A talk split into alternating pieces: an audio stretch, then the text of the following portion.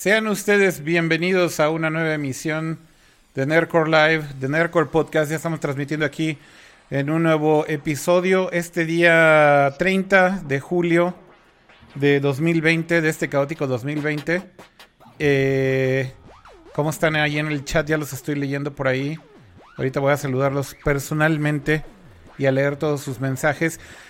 Y bueno, eh, como todas las noches de jueves, pues estamos haciendo este podcast una vez más en vivo y en directo y tenemos muchísima información eh, en este show que es para eh, gadgets, tecnología, videojuegos y todo lo que un geek le puede interesar. Yo soy arroba Kira Reiko y como todas las semanas saludar a todo el crew al mismo tiempo, puya, así, de golpe. ¿Cómo están? ¿Por qué se, ven, como ¿Por qué se ven como naranjas? No sé. Ah, ya, se le quitó el artefacto a Kama. Ahí movió su ah, manita y ya. Es, es lo del codec, no sé si lo cambiaste. ¿Eh? Lo del codec, no sé si lo agregaste. Sí, está puesto el codec, pero más bien creo que creo que se apendejó tantito. ¿Cómo están? ¿Cómo están? A ver, empezando por, por mi lado izquierdo. ¿Cómo estás, Dani? Muy bien, ¿y tú, Akira, cómo te, cómo te trata este jueves lluvioso? Yo pensé que no lo iba a lograr. Ahí vamos. ¿Ustedes? ¿Tú? ¿A ti cómo te trata? Yo bien, estoy estrenando micrófono, entonces hoy me van a ver como tía así acercándome porque siento que no me oyen. No, sé si se acuerdan cuando, cuando los teléfonos eran más chiquitos que yo era de las que le hacía así porque sentía que no le escuchaban. Así voy a estar hoy. Eres de la mala maña de los Nexteles, así que le hablan así. Déjate los Nexteles, ¿te acuerdas de esos celulares chiquititos que salieron alguna vez? Una vez una amiga me lo prestó y yo así como de, sí, pero mamá, es que ya bien por Mamá. Pero yo conozco gente que lo sigue haciendo, o sea, todo el tiempo. En la calle lo ves todo el tiempo. Digo, lo peor es que traigan el speaker.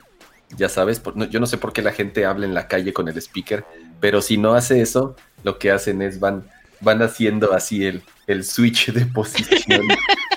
Dios mío. no sé, no entiendo, ¿creen que el audio no llega o qué? Pues yo voy a hacer de esas porque así me voy a acercar porque siento que no me oyen. Pero bueno, ¿tú cómo estás, Cama?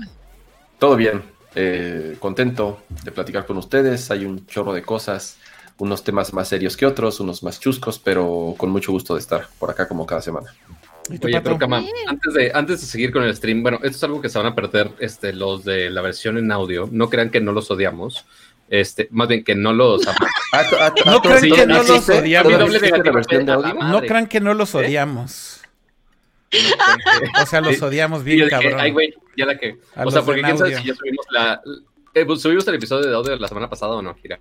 No, todavía no. Se va a subir hoy. Se va a subir hoy para el deleite de los que no han tenido la decencia de venir a YouTube. Eh, pero bueno, ya lo que acordamos es que vamos a subirlo el fin de semana. Entonces ya el experimento ha terminado. Gracias por su paciencia. Ya logramos ver lo que teníamos que ver. Entonces ya vamos, vamos a hacer esto. Si quieren verlo luego, luego en vivo, evidentemente tienen que venir a YouTube, a Twitch, a Periscope, a Facebook Live, ¿ok? Si quieren verlo grabado inmediatamente, solamente va a estar en YouTube. Y si quieren verlo dos días después, o mejor dicho, escucharlo dos días después, lo vamos a publicar en audio en sus plataformas de audio podcasting favorito. Eso es los sábados. Así que les voy a pedir un favor a todos los que son fans de la versión de audio. Este, si Akira no ha subido la versión. A los que sí odiamos. la mañana. Ajá para los que, que según aquí la ciudad, no, no, no, no los odiamos. No, dijo Pato, dijo Pato. Pero, oh, que la madre, por eso corregí. Bueno, para ellos, para ellos qué. Ajá, para, si para el domingo no está arriba, bombarden de menciones a Akira y eventualmente le va a caer el coco. Porque él es el que tiene la llave de, del changarro del Spotify y del Apple Podcast y todas estas cosas bonitas. Estás diciéndole a la gente que me manden replies en Twitter, güey, reclamándome que no he subido el podcast, ¿eh? Claro. Ok. Obvio si a nosotros no nos haces caso, pues bueno, mínimo al público. A ver si está bien, está bien. Eso me gusta. El, el, reminder va a ser, el reminder va a ser cuando empiece a ver los mentions el sábado diciendo, ya súbelo, güey. Así de, ya lo quiero escuchar, ya, ya no te pases, por favor. Así va ah, pero yo estaba haciendo el paréntesis cultural, antes de decir que si los odiamos o no los odiamos, para este mencionar la vestimenta del señor Kama el día de hoy. Quería presumir su playera. A ver. ¿Qué se ve? Yo le dije nada. Ya le dio bien chida mi playera del Barto.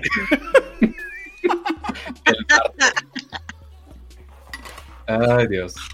Pero sí, ese era el aviso parroquial del día de hoy. Pero ahora sí, ya podemos empezar con los oh, temas del día de hoy.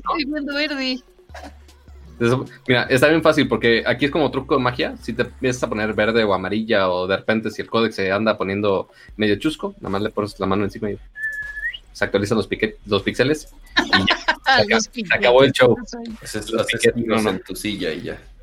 Ajá, exacto. Nada más giras un poquito y ya se actualizan los, los píxeles y todo bien. ¿Quién va a Pero presentar el primer tema? Va a ser. Me acaba de asustar ahí, cabroncísimo. Así de, yo estaba todo clavado acá con ustedes y de repente vi que unas manos se movían atrás de mí. Era Aiko. así, what the fuck. y, ya se me hace que aquí. Me sacó un pedo. Me sacó un pedo y dije, ya se me metió aquí el fantasma, no mames. un saludo a la tía por allá. Sí, ya, ya se fue. ¿Ya, ya se fue? Como el Transformer, ya se fue. A ver, tú, tú, vas a, tú vas a presentar este el primer tema, eh, Pato, si quieres. Ya estaba ahí en, la pleca, pero ya preséntalo. En la pleca, ignorando que tenemos pleca de gadgets y no vamos a usar la pleca de gadgets, se van a perder mi hermoso cantar entre plecas. Eh, vamos a empezar hablando de los gadgets de Xiaomi que presentó esta semana. No, no en tema de nivel global, sino que lo importante aquí es que presentaron nuevos gadgets aquí en México. Y algo muy interesante es que no es solo los celulares que ya estamos acostumbrados, o sea que eso ya es como muy rutinario, pero ahora se expandieron más todo el ecosistema porque pues tienen muchísimo, o sea, es un imperio de gadgets de todo tipo. ¿No, Dani? Porque ahora trajeron no solo celulares, sino que trajeron muchas más cosas.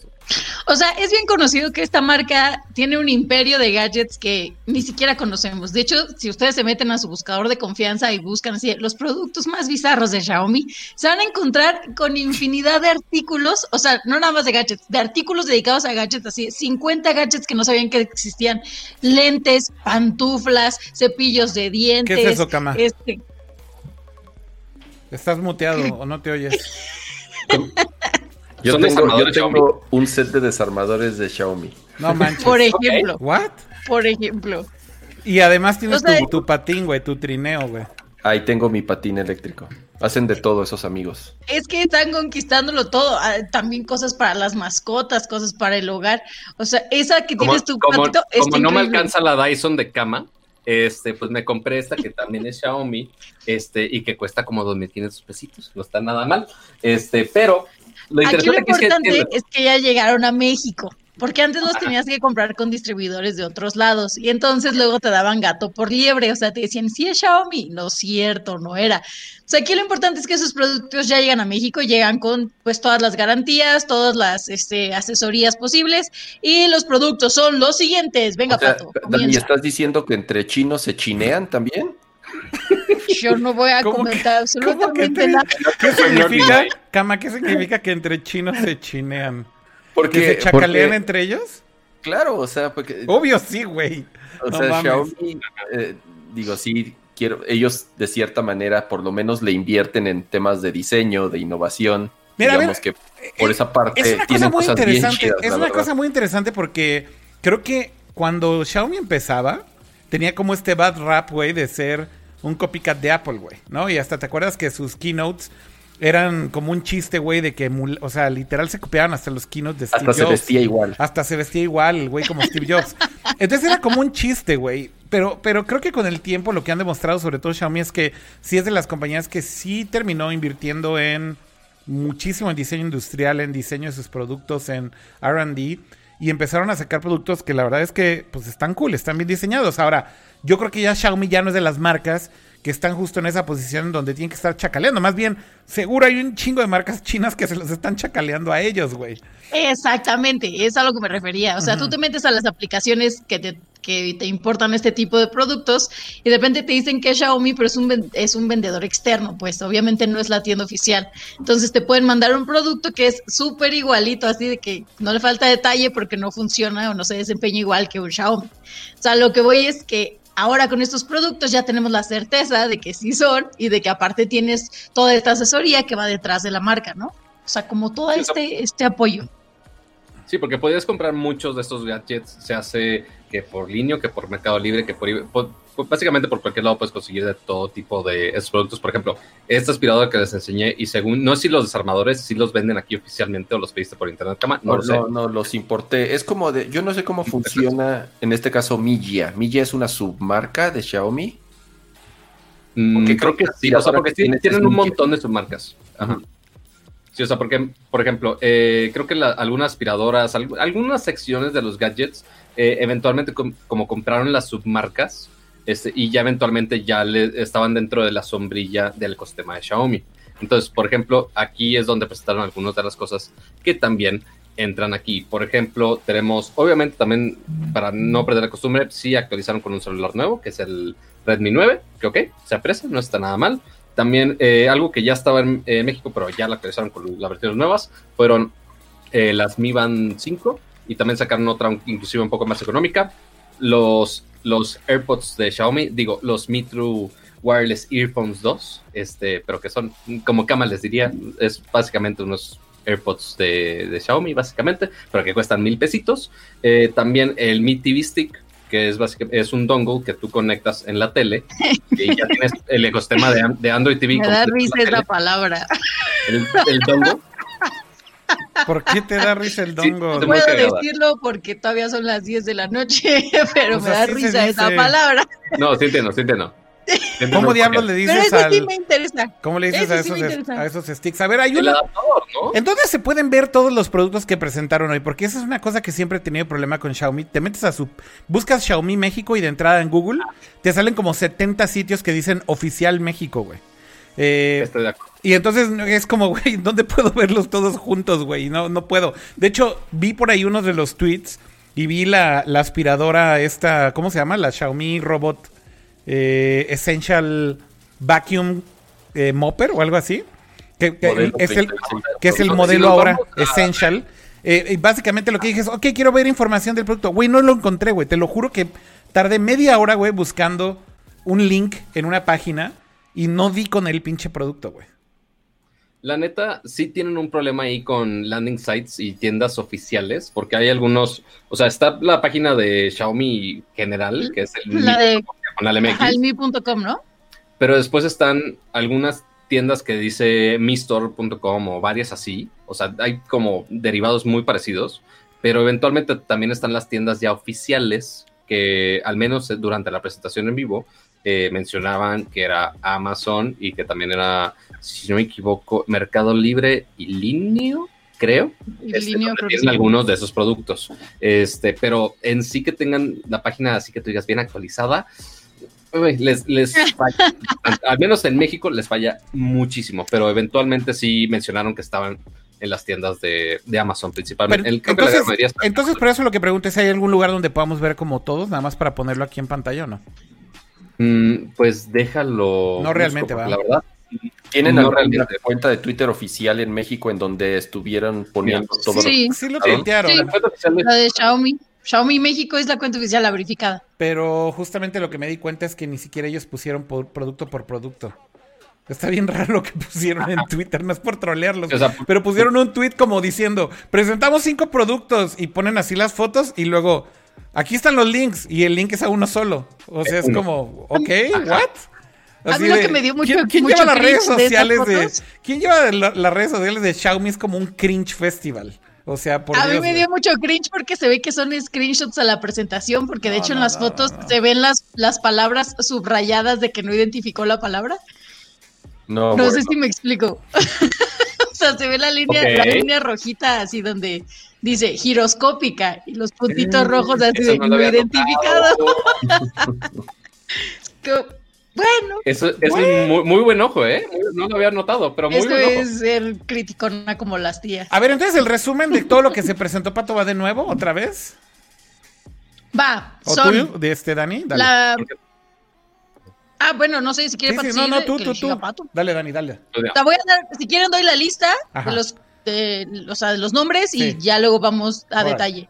Tengo que es la Mi Band, la Mi Smart Band, el Mi TV Stick, el Mi True Wireless Earphones 2, el Redmi 9, que ya lo había dicho Pato, Mi Electric Scooter Essential y el Mi Robot Vacuum Mop, o sea, el robot barredora y trapeadora. Ese es el que me interesa. El Don Barredora. Don Barredora. A ver, entonces ya están todos los. Ahí están Don Barredora y Don Trapeadora. Don Barredora virtual. Em, miren, ya, ya, encontré aquí eh, en, la, en el Twitter de, de Xiaomi. Ahorita estabas preguntando que quién maneja las redes sociales de Xiaomi México. Sí, ese Cringe Festival. Ajá. Lo peor de todo es que creo que sí está viendo el stream. ¿En serio? ¡Saludos! Lo siento, güey. Lo siento, güey, pero es que es un cringe festival. O sea, por, por amor de Dios, explícame, güey, por qué tuitean esto. Fíjate. Dice aquí. Eh, presentamos mi band, mi Smart Band 4C, ¿no? Entonces ahí está, ponen el Mi Smart Band. Entonces ponen las ligas a Amazon, a Mercado Libre, a Linio. Y luego ponen este collage, güey, con todos los productos. Entonces yo digo, ah, ok, perfecto. Quiero ver la, la aspiradora, la Mi Robot Vacuum Mop Essential. Bueno, ya está ahí el precio, güey. Ok, ¿dónde veo el producto y dónde veo la información completa del producto? No puedes. El único link que ponen es el mismo link de la band a Amazon Mercado Libre y Alineo sin poner el link de ese producto. Pero este en particular me llamó mucho la atención. A ver, cuéntenme este si ustedes vieron la presentación, Dani. Muy barata, ¿eh? 5.500 pesitos por una combo de aspirador y trapeador. Está bastante cool. Pues mira, si consideramos cuánto tiempo estás gastando tú trapeando y aspirando en tu casa para que lo haga un robotcito, no es mala inversión, la neta. O sea, yo para, o sea, nada más calculando el tiempo que me toma hacer eso rutinariamente y lo que estoy gastando tiempo en hacer eso, yo creo que es buena inversión, al menos para mí. Pero para si funciona en mi casa. ¿Esta se recarga sola ah, también? creo que, o sea, supongo que nada más le tienes que poner agua y, o sea, quitarle la basura. Obviamente, obviamente eso lo haces a mano, pero lo que me refiero es que si se recarga sola la batería, y lo que veo también es que es compatible con Google Assistant y Amazon Alexa, lo cual está bastante cool. ¿De qué te ríes, papá? ¿De qué te ríes? dice, se recarga, dice Kira, se recarga sola y dice Pato, no, no, tú le tienes que poner el agua. Ah, yo pensé que la pinche aspiradora iba al baño, abría la llave, se ponía para que le cayera el agua. No mames, pero, pero mira, o sea, inclusive me están comentando este, las fuentes de Xiaomi este, que puedes hasta poner líquido limpia pisos. Oh. excelente saber esa información, pero no tenemos el, landing site donde podamos ver toda la información. Y si nos pasan el URL del landing site por amor a Jesucristo y terminan con este festival de cringe. Ajá, o sea, si, si, nos mandas ahorita el link del. Pero pues es que eso es obvio, ¿no? Tú, tú que estás viendo esto, si nos pasas el link del aspirador, posiblemente Akira la va le estamos reclamando, Le estamos reclamando el PR de Xiaomi en vivo al aire, qué chingón. Eh... Pues no reclamando, o sea, no, la verdad pidiendo amablemente. Si quiere que haga la transacción aquí en caliente, o sea, porque seguramente la vas a comprar ahorita en el 2x3, este, a como eres, Akira. Pato, te este... muy lejos del micrófono, que te arrimes al árbol. Qué bueno, qué bueno, porque está ahí. Sí. No le hagan caso. Xiaomi, todo lo, que dijo es falso. Oigan, a ver, voy a poner otros de los productos que mencionaste, Dani. A ver, cuéntenme de este, del Smartband 4C. 700 pesitos. Que, o sea, sí te da la gran mayoría de los aspectos de una banda de ejercicio, te da ritmo cardíaco, tiene medición del sueño, lo recargas, si no me equivoco, como en dos semanas. Este, entonces no es como el Apple Watch que necesita estarlo cargando todos los días. Todas las noches. Este, Ajá, sí es una gran ventaja, o sea, ya si lo comparas con el Mi Band 5, que es un poquito más este, sofisticado, este, igual para los que están empezando a hacer ejercicio también en casa, también es muy útil que tengan una bandita así, que le esté registrando básicamente toda su actividad, sus calorías y que también durante las noches de desvelo o que ya no saben qué día o qué hora son, es muy útil tener este tipo de banditas. Pero sí, o sea, fuera de eso, eh, lo interesante aquí es que expandieron de todo tipo de gadgets ya tenemos más aspiradoras, ya tenemos muchas luces, ya tenemos muchos gadgets de todo tipo que están incluyendo acá en México y nos da mucho gusto que lo estén expandiendo aún más. O sea, si se van a las páginas, por ejemplo, de Xiaomi de otras regiones, principalmente China, que es donde pues, obviamente tienen este, toda su galería, toda su carta de gadgets, pero se van trayendo cada vez más, hay más interés del público. Estos son los Mi Wireless que decías, ¿no, este Pato? Ajá, exacto. O sea, son los de batería... Eh con eh, ENC, que es cancelación de ruido, pero no activa, me imagino, sino solamente cancelación de ruido normal. Eh, controles táctiles, carga USB y cuestan mil pesitos, güey. ¿Y los AirPods cuánto cuestan, amigos? Empiezan en empiezan en 3.500 los normales y los Pro en 5.500. La verdad es que sí es una diferencia. No, no vamos a decir que son la misma calidad de audio, pero... no, pero creo que es muy importante una cosa sí es que Xiaomi está invadiendo el mercado de los gadgets y otra es que es una gran marca si quieres empezar a hacer tu ecosistema inteligente o es la primera vez que vas a tener un ecosistema inteligente y no quieres eh, como invertirle mucho porque todavía a lo mejor no sabes ni qué gadgets si vas a usar o no. O sea, si es la primera vez que usas este una un ¿cómo le llaman? Un reloj inteligente, una banda inteligente, o sea, la primera vez que a lo mejor tienes unas aspiradoras o de estos audífonos eh, que ya son inalámbricos por completo. Eh, si es tu primer acercamiento a este tipo de gadgets, creo que es una gran opción porque pues ya se te pierde, no te duele tanto la cartera. O si tienes a lo mejor algún, este, algún niño pequeño, algún adolescente o algún preadolescente que también quiere empezar a tener su entorno inteligente, creo que es una muy buena marca para empezar a hacerlo. Eso es lo que yo destacaría. ¿Qué tiene la nueva versión del patín que presentaron ahora, saben? Y Esa es una versión como es, más sencilla, por así ponerlo. No va tan rápido. ¿Y te acuerdas qué tan rápido va la tuya, cama? Eh, no sé, cero, porque ya no sirve. ¿Cómo, güey? ¿Por qué? No, bueno. No mames, ¿qué pasó, güey? Así, amiguito, Xiaomi, no escuches eso, por favor. ¿Por qué no sirve, cama? No sirve y hablé a la tienda a ver si me lo podían. ¿Qué le pasó? Si me podían.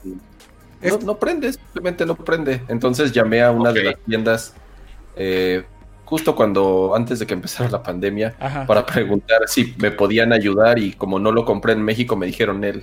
Te la, es un, es un este, de 15 kilos. Hombre, tú llévalo a la pues Plaza de la Tecnología y ahí te pueden ayudar. ¿Qué? ¿Quién sabe? Oye, este, ¿y de dónde, te lo, de, dónde te lo trajiste tú, Cama? Que pues te la aplicaron de que no lo compraste aquí, entonces ya te dejaron a pie, güey. me, lo, me, lo compré en, o sea, lo compré en Amazon, pero en San Diego. Ok. O sea, en Amazon gringo, me llegó a San Diego y yo me lo traje de San Diego antes de que lo vendieran aquí en México. Ah. Entonces, cuando lo empezaron a vender aquí, yo dije, ah, qué chido, pues ya van a tener como servicio, soporte o algo. pero por hábil valiste madre. Pues bueno, ni hablar. Mi paper. Oigan. Eh, me, encanta que ya tengo mi, pointer ahí en, el stream.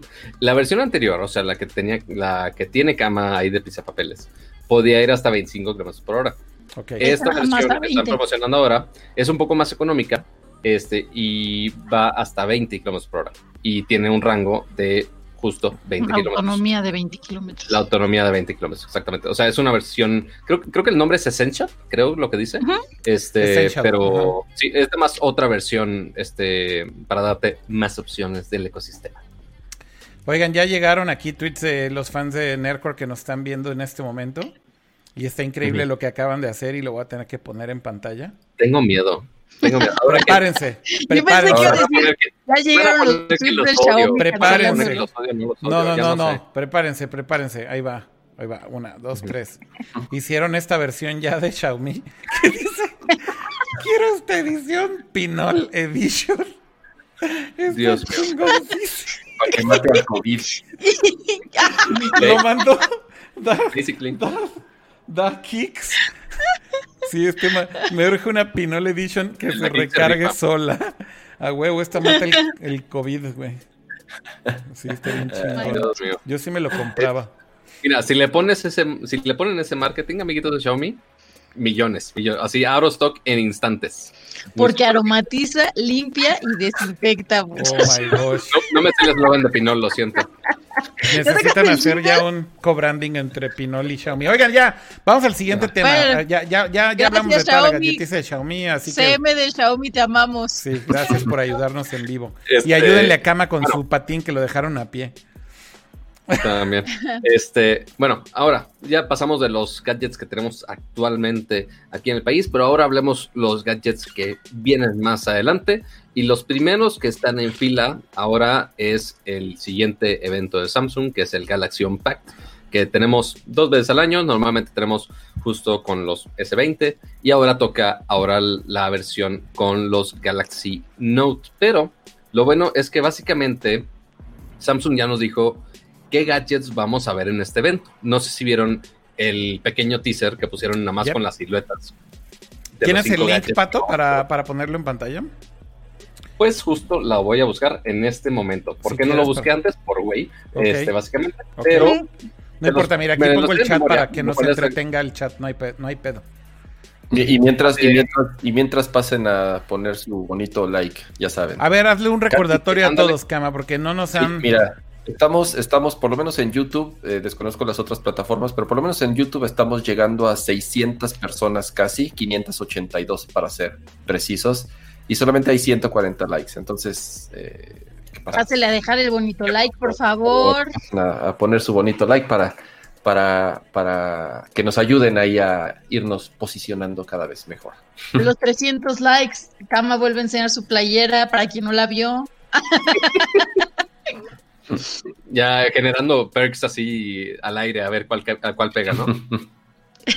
Pero miren, lo bueno es que Samsung ya nos dijo básicamente qué vamos a ver y van a ser cinco nuevos dispositivos Galaxy. Uno que ya lo tenemos casi ya, bueno, ya lo sabíamos de hace muchísimo tiempo, que es muy costumbre. Ya había pasado el anuncio de los S20, que fue justo en febrero, fueron de los últimos eventos presenciales que tuvimos en el año.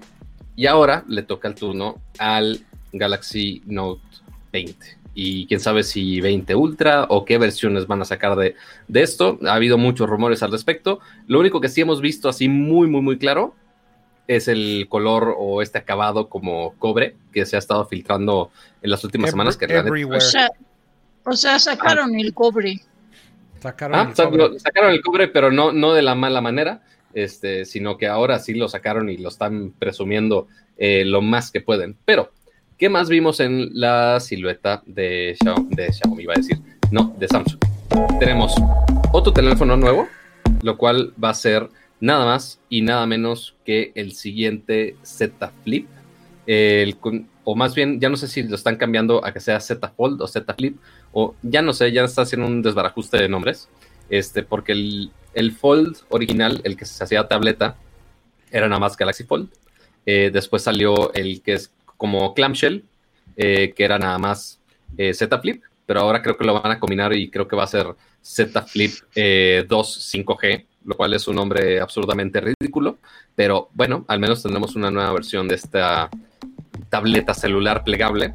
¿Cuánto va a costar? ¿Quién sabe? Sí ha salido algunas fotos con eh, de las filtraciones que va a tener la cámara que va a ser con perforación en vez de que sea toda la esquina como teníamos en el fondo anterior y a ver qué otras mejoras le hacen porque pues sí, ya vimos que los teléfonos plegables, aunque sí están empezando, todavía les falta harto camino para que ya se hagan algo y alguien así del, del 2000, como que van empezando. Mira, ahí le acabo de poner pausa a la imagen. Yo lo tengo en mi Razer. Le acabo de poner pausa a la imagen para que se vean ahí las, todos los dispositivos. Se ve claramente el Fold. Se ve el Note, se ve el Note del lado derecho, obviamente. Se ve el Fold, que es el Fold 2. Que ese me llama la atención. Sinceramente, siento que, que, que, que, como que fue poco tiempo, pero en realidad no. Llevamos un año desde que se presentó el Fold original. Entonces, bueno, se supone que es el Fold 2. Se ve un smartwatch que evidentemente pues se ve ahí la carátula del, del watch como tal del el Galaxy Watch Galaxy 3, Watch 3. lo, pues está medio lógico, pues si ya teníamos el 2, pues bueno, va el 3. Y luego, pues otro, que, otro gadget que ya se filtró everywhere son los, los beans, que le dicen los Samsung Beans, pero no se van a llamar Samsung Beans, pero son estos in-ear um, True Wireless Headphones que también vienen en un color cromo, eh, como, perdón, bronce, como este color que se, que se ha tisereado en toda la, la, parafernalia alrededor del evento. Y un flip, ¿no? Son, no, de hecho, este, yo también tenía dudas de, oye, ese rectangulito de atrás, ¿qué pedo? ¿Y qué este, no, pero lo más, lo más probable es que sea eh, un Galaxy Tab, o sea, otra tableta ah, de Samsung. Este, ¿Qué, qué ah, versión va a ser? El Flip 5G ya lo soltaron, ¿no? En realidad ya no tendrían por qué. Sí, Flip 5G ya lo soltaron. Ya, correcto. Ok, ok, ok. Este, sí, y los audífonos, pues sí, son lo que sigue a estos que son los Galaxy Bots, pero ahora cambia el form factor completamente a esta forma como de literalmente de chicharito, este, de, de, frijolito, chicharito, como le quieran llamar, a la legumbre que más le guste. Este, Córtale, mi chavo, no digas chicharito, mejor di exfutbolista de la selección. Ya, perdón, Pato, es que te pones muy serio, te pones muy serio. El CH14, o, no, es el, así es como le dicen al CR7, pero no, el Chicharo yo creo que no, no tiene un claro, acrónimo. CH14, Pato. Ah, yo sé, o sea, sí, yo sé, o sea, estoy medio baboso para temas de fútbol, pero algo sé, algo sé. Pero bueno, Ay, pato. ahora sí, Siguiendo con los gadgets. Este, pues esto lo van a anunciar el 5 de agosto. Esto es básicamente la siguiente semana. Ya ni sé qué día cae. ¿Cae miércoles o cae jueves? Porque obviamente lo vamos a comentar ya en el stream. ¿Qué día es? ¿Qué día es el 5? El día 5 cae en miércoles. Entonces tenemos dos opciones y que posiblemente ustedes en el chat nos puedan ayudar. Ok. Eh, tenemos dos. Podemos. Como es un evento grande y como a mi cámara le gusta desenfocarse, eh, el evento va a ser alrededor de las 12 hora de México. Ajá. Eh, donde van a anunciar todos estos gadgets, algunos que sí van a mostrar este, si van a estar disponibles en México, los precios y demás. Vamos a ver todos los detalles, a ver si eh, el equipo de Samsung de acá, eh, seguramente van a tener alguno por acá por todo esto de los eventos ya virtuales. entonces, a ver si tenemos la oportunidad de ver alguno ya en persona. Y este, antes de que grabemos, ¿no? Inclusive antes que grabemos, quién sabe. Así que la duda es la siguiente. ¿Podríamos hacer el show eh, miércoles en la noche. Ok. Para justo hablar de todos los temas del Unpack en directo, que esté el tema fresquecito, este, y que ahí ya liquidemos todo lo de Samsung.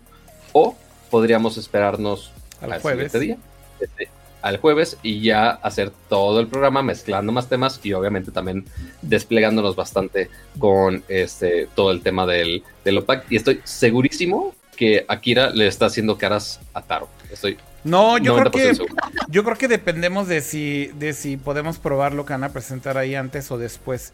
Em, de hecho, justo por ahí estuve platicando también con, la gente de Samsung y parece que vamos a poder hacer algo antes. Nada más que no me queda tan claro que no me han querido decir qué vamos a probar antes, pero algo que me aseguraron es que es que los cuatro lo vamos a probar antes de que lo suelten en el evento. ¿Escucharon eso, Totis? Ajá, exacto. Entonces, ahora vamos a probar también nos está viendo. Ahora lo que hay que ver es, como, como ya traté de sacar la sopa a la gente pierde Samsung y les dije, ok, bueno, ya díganme qué.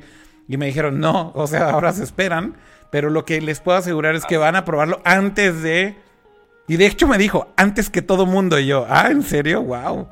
Así literal, esas fueron sus palabras, ¿eh? No estoy exagerando. Interesting. Entonces fue así como, ok, fine, fine, fine, it's fine, it's fine. Ya, entonces ahora esperemos. Eso va a definir, creo, si es el mismo miércoles o el jueves, creo yo. Muy bien. ¿Va? a ver, y, hablando, y, hablando, y hablando de esto, a ver, eh, o sea, a mí personalmente, creo que como ya lo he dicho antes, o sea, mi teléfono favorito de Samsung siempre ha sido el Note. O sea, yo nunca he sido de los S y siempre me ha gustado mucho más el Note porque siento que es un teléfono que en su momento siempre fue diferente y siempre innovó, siempre fue fue el teléfono, güey, que hizo que los teléfonos con pantalla grande fueran aceptados eh, básicamente en, el mundo, güey. Los que casi casi que gracias al Note tenemos smartphones con pinches pantallas gigantescas. Eh, y, hay que reconocerle eso a Samsung. Y la otra cosa es que para mí justo el hecho de que no han soltado el hecho de que tiene un stylus, se me hace interesante, ¿no? O sea, es un teléfono que definitivamente tiene una forma distinta de usarse. Pero siento que cada vez les ha costado más trabajo diferenciar el Note del S. Eh, o sea, como que me da la impresión de que ya son specs muy parecidos y muy similares. Entonces a mí me gustaría que esa división se hiciera cada vez más grande o que siguieran haciéndola más distinto, ¿no? O sea, que claramente fueran specs y features específicos del Note que no tuvieras en el S y viceversa. Digo, entiendo que no pueden hacer con todos los eh, features del teléfono, pero por lo menos un par de cosas que fueran totalmente distintas, ¿no? Y simplemente al ver los leaks, pues veo que tiene como una especie de periscope cámara y veo que va a tener un arreglo de cámara muy similar al, al, al, S. Entonces digo, mmm, quiero algo distinto, o sea, quiero que de verdad tenga algo diferente. ya, te voy a robar la palabra, Kira. a ver, Dani. Vas. Es que, vaya, yo no soy eh, como ni embajadora ni mucho menos de la marca, pero sí soy usuaria. Eh, de hecho, Creo que de los mejores smartphones que he tenido es el S8 con el que cargo a todos lados, es súper de batalla y demás. Pero en cuanto a lo que comentas de la diferenciación, en cuanto a las diferencias que tienen unos con los otros, eh, yo también un día llegué y me lo pregunté, dije, bueno, a ver, si lo voy a comprar, entonces, ¿por qué uno o por qué el otro y demás? Y a mí una de las cosas que más me convenció, por así llamarle, eh, de entre todas las líneas que tiene Samsung, porque ahorita recordemos que la tendencia de, muchas marcas de, dispositivos, la tendencia es ya hacer celulares de gama media que tengan funciones de gama alta. Es decir, que te den el, mismo desempeño que uno de gama alta a un precio mucho más económico. Entonces lo que va a variar son los materiales de los que están hechos, es decir, el material de la pantalla, el material del case, el material que viene recubriendo todos los componentes. Entonces, por ejemplo, si se te cae uno de gama media, pues sí es mucho más probable que se te vaya a deshacer que uno de gama alta. Pero en teoría los dos te tienen que dar eh, la misma experiencia. Ahora, los de gama alta sí traen como esteroides si los vas a utilizar para cosas muy específicas o muy hardcore, como es el multitasking, como es el correrles eh, programas o aplicaciones que necesitan a lo mejor de mucha memoria o a lo mejor de un mayor rendimiento del procesador y demás, ¿no? A lo mejor arquitectos, diseñadores, editores, este fotógrafos, mm. este demás, ¿no? Eh, que son aplicaciones que te ocupan mucho espacio, que te jalan mucha energía y que necesitas un mayor desempeño en el teléfono. Pero eh, los de gama media o los de un poquito más abajo te tienen que correr igual porque esa es la promesa de venta de la marca. Yo creo que. O sea, no es como de, bueno, si tú no sueltas dinero, entonces te vas a perder de que tu cámara se vea chida y te vas a perder de que las aplicaciones se vean bien. ¿No es lo que están tratando de hacer con los, con los Lite? ¿No es lo que están haciendo con los Lite? O sea, justamente. No, los, Mm, mm. Los light, para mí, no sé, a lo mejor para la comunidad es diferente, pero los light es más una versión para quienes eh, no necesitan a lo mejor de, de, de, tanta memoria, no de que los componentes sean de un precio más económico, sino que en realidad el uso del teléfono va a ser un uso moderado. O sea, si nada más lo vas a utilizar para tus redes sociales, para tomarte fotos y para hacer llamadas, a lo mejor. Entonces, mm. ahí le aplicas todas las versiones light de las aplicaciones también. pero, pero, em, pero tienen como otra gama que al final del día son los A y yo creo que están hechos para eso, ¿no? Para justamente tener una gama media que no compite con, con los Note y con los S que finalmente son gama alta, ¿no? Es que los hay, ya, son, muy. Bueno. A ver, Pato ya se, puso serio y ya dijo. Se los explico con Ya se puso serio, Pato, y ya dijo por, porque miren, porque miren. Porque miren, amiguitos. Y cama friseado, ¿Tenemos... cama así. Sí. Cama, cama, está. Cama parece que parece que se frició la cámara de cama, pero no, más bien está callado. Así de, yo no veo ninguna manzanita por ningún lado. Este, tenemos obviamente los gama altos de Samsung que S20, S20 Ultra, están los Galaxy Note, que son este, los de hace seis meses, pero que sigue siendo muy buenos, como dice Dani, es muy comparable en cuanto a potencia y specs el uno y otro, obviamente ya alguno, depende de en qué tiempo salió, ya le van agregando mejoras, normalmente al Note le iban agregando más funciones, más novedosas, pero ahorita ya está poniendo bastante parejo. Ya de ahí abajo. ¿Y tienes que mostrarlos? ¿Y tienes que mostrarlo en tus manos? ¿Tienes que enseñarlos? Claro. Es que están diciendo en el chat que sí, que si andas de decán de Samsung. O sea, parte sí, no, o sea, a ver, porque a ver, muestra los dos, muestra los dos. la catafixia 1 y la 2. El chiste es aprovechar que los tenemos aquí. Ah, o sea, que aprovechemos. Si, nada más estamos hablando al aire, pues ¿para qué? Pero, justo lo que dice Dani, oye, algunas este, funciones las están bajando a las versiones light, por ejemplo, el, de los S20 y del Note, que ya están disponibles en igual México, pero de ahí un poquito más abajo están justo esto que son los Galaxy A que están poniendo muchas funciones este, que veríamos. ¿Cuántos teléfonos Samsung tienes ahí en la mesa? nada más en la mesa. No mames. Uno, dos, tres, cuatro. Ya sacó los A, güey. Creo que hay otro, creo que hay otro guardado. yo estaba sorprendido porque sacó el, el, S y el Note. Y de repente, los A, güey. Yo, güey, ¿de dónde está sacando Por eso, o sea, es que por eso digo, güey, aquí los tengo. Literal, aquí los tengo. Entonces, vamos a aprovechar. Entonces, tenemos, inclusive, desde el, el A31 que cuesta sustancialmente menos que el S20 y que el Note. Inclusive ya tiene pantalla AMOLED y ya tiene su huellita digital. Notemos que es algo que el iPhone no... Ahí está. es que igual no podía hacerlo tan de lado. Pero ahí ya se ve, está la pantalla, tiene su huellita digital. Espero la haya registrado bien. Está, de lado está complicado, pero ahí está. Este, es algo que o sea, notemos que el iPhone todavía no lo tiene y un teléfono de gama de entrada de Samsung ya lo tiene, chavos. Pero no estamos este, hablando de la comparativa entre Apple y. Yo lo sé, estamos diciendo que, estamos diciendo que lo que estoy diciendo la media, gama alta. La media, la, gama media y la gama alta de Samsung para mí es está muy clara y existe. Dani dice que, que no, que a ella le gustaría que los Notes y los los eh, S fueran también un poco más accesibles. Yo lo que estoy diciendo es que para eso tienes las A. Correcto. Sí, o sea, porque si quieres cuatro cámaras, en estas dos versiones que son del casi casi de los más de entrada de Samsung, ya tienes cuatro cámaras.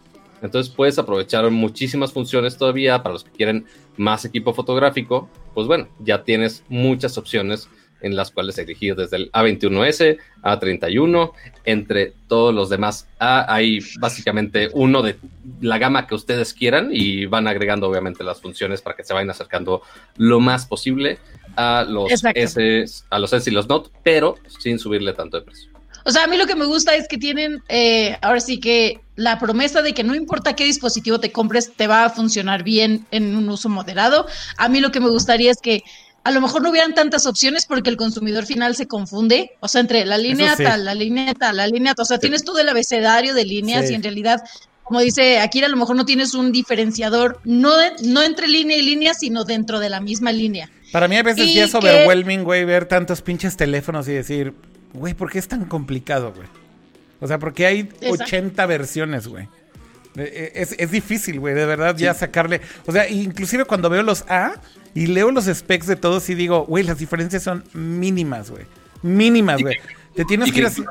Ajá, a ver, Pato. Digo, en algún momento se empezaron a cruzar en los tope de gama. Eh, ¿Por qué? Porque los notes, que principalmente eran más grandes, ya también. Mira, para que no se enoje, cama. Pequeños. Ya no te enojes, cama. Ya puedes poner atención.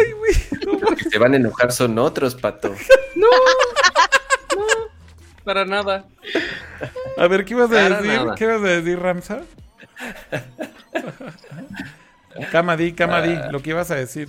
Que, que, incluso entre los mismos tope de gama empezaron a cruzarse porque uno de los diferenciadores principales del Note era justamente el tamaño y en las versiones que salieron el año pasado, salió uno que era del mismo tamaño del, que del Galaxy. Entonces, incluso ahí ya realmente, pues a lo mejor la única diferencia era el lapicito como tal, ¿no? Ya, y, si, el, si, si entonces el lápiz es el único diferenciador y vas a pagar no sé qué tanto adicional eh, eh, solamente por esa funcionalidad, entonces creo sí que tendría que haber más elementos que, que que sí marquen una línea entre, entre una serie y otra. Son, son los materiales. Eh, te digo, eh, a lo mejor cuando lees las especificaciones generales que te den un sitio. Ahí por si queremos la comparativa del tamaño.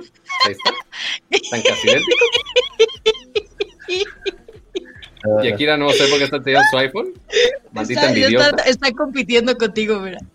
No, pero muchas veces los diferenciadores no están en las especificaciones. O sea, a lo mejor la resolución de pantalla es la misma, el este la batería es la, o sea, los miliamperes de la batería son los mismos, este tipo de cosas a primera leída son iguales, pero después cuando te metes a ver las especificaciones de los materiales, como les digo, de qué está hecha la pantalla, de qué está, está hecha la parte de atrás, de qué eh, materiales están cubiertos los componentes, ahí es donde está la diferencia. Pero, pero luego, a ver, ojo con eso que estás diciendo, Dani. Tienes un teléfono eh, de, la de la serie A, ¿no? Que por ejemplo tal vez tiene ya pantallas OLED, ¿no? Hay algunas versiones que ya tienen OLED. ¿Cuál es la diferencia entre un OLED de una pantalla de una A con un Note? Bueno, te tienes que meter a los specs para realmente ver que, o de un S, que pues sí, tiene un refresh rate más alto, tiene más resolución, etcétera, etcétera. Pero por eso digo que es bien difícil para el consumidor hoy en día, porque ya son las diferencias tan en letras chiquitas que neta. Eso. Ah, como lo decían ahí en el chat, si hay, si nosotros que se supone que sabemos, es difícil a veces seguir la pista todo esto. Imagínate para alguien que va a una tienda o, lo ve en línea y dice, güey, me quiero comprar un teléfono que tenga pues, una pantalla más o menos, bla, bla, bla. Güey, es overwhelming, güey, cuando ves estos specs.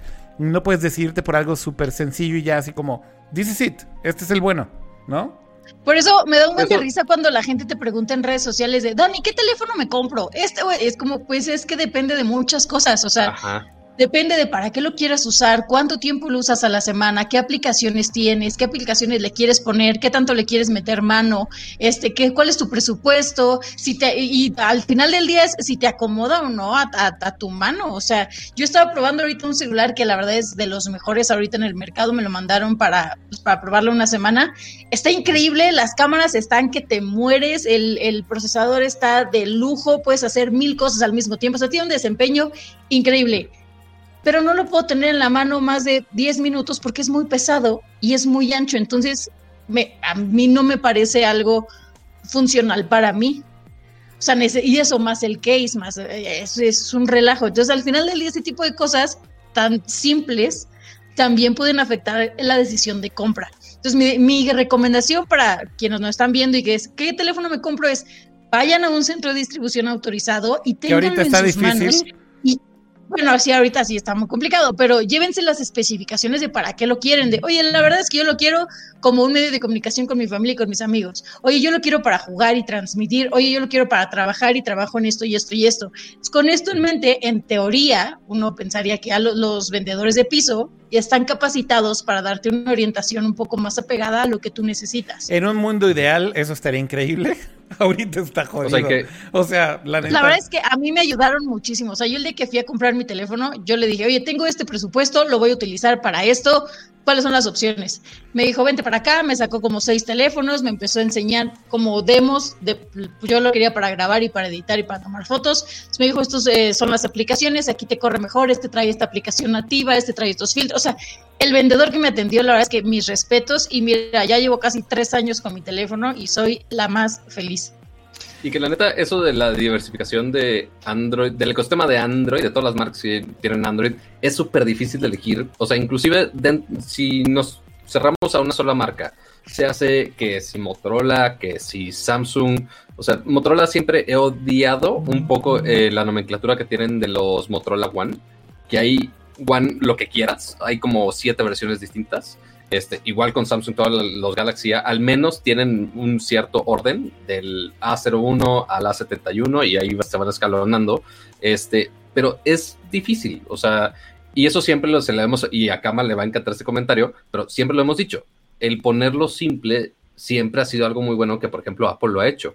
Que ciertamente no, no, estamos yendo a gamas medias altas, ya sabemos, no, no están cerca del precio, no estamos debatiendo eso, pero que sea una decisión sencilla de, a ver, ¿Cuándo le quieres invertir? ¿Quieres el mejor equipo y una pantalla gigantesca?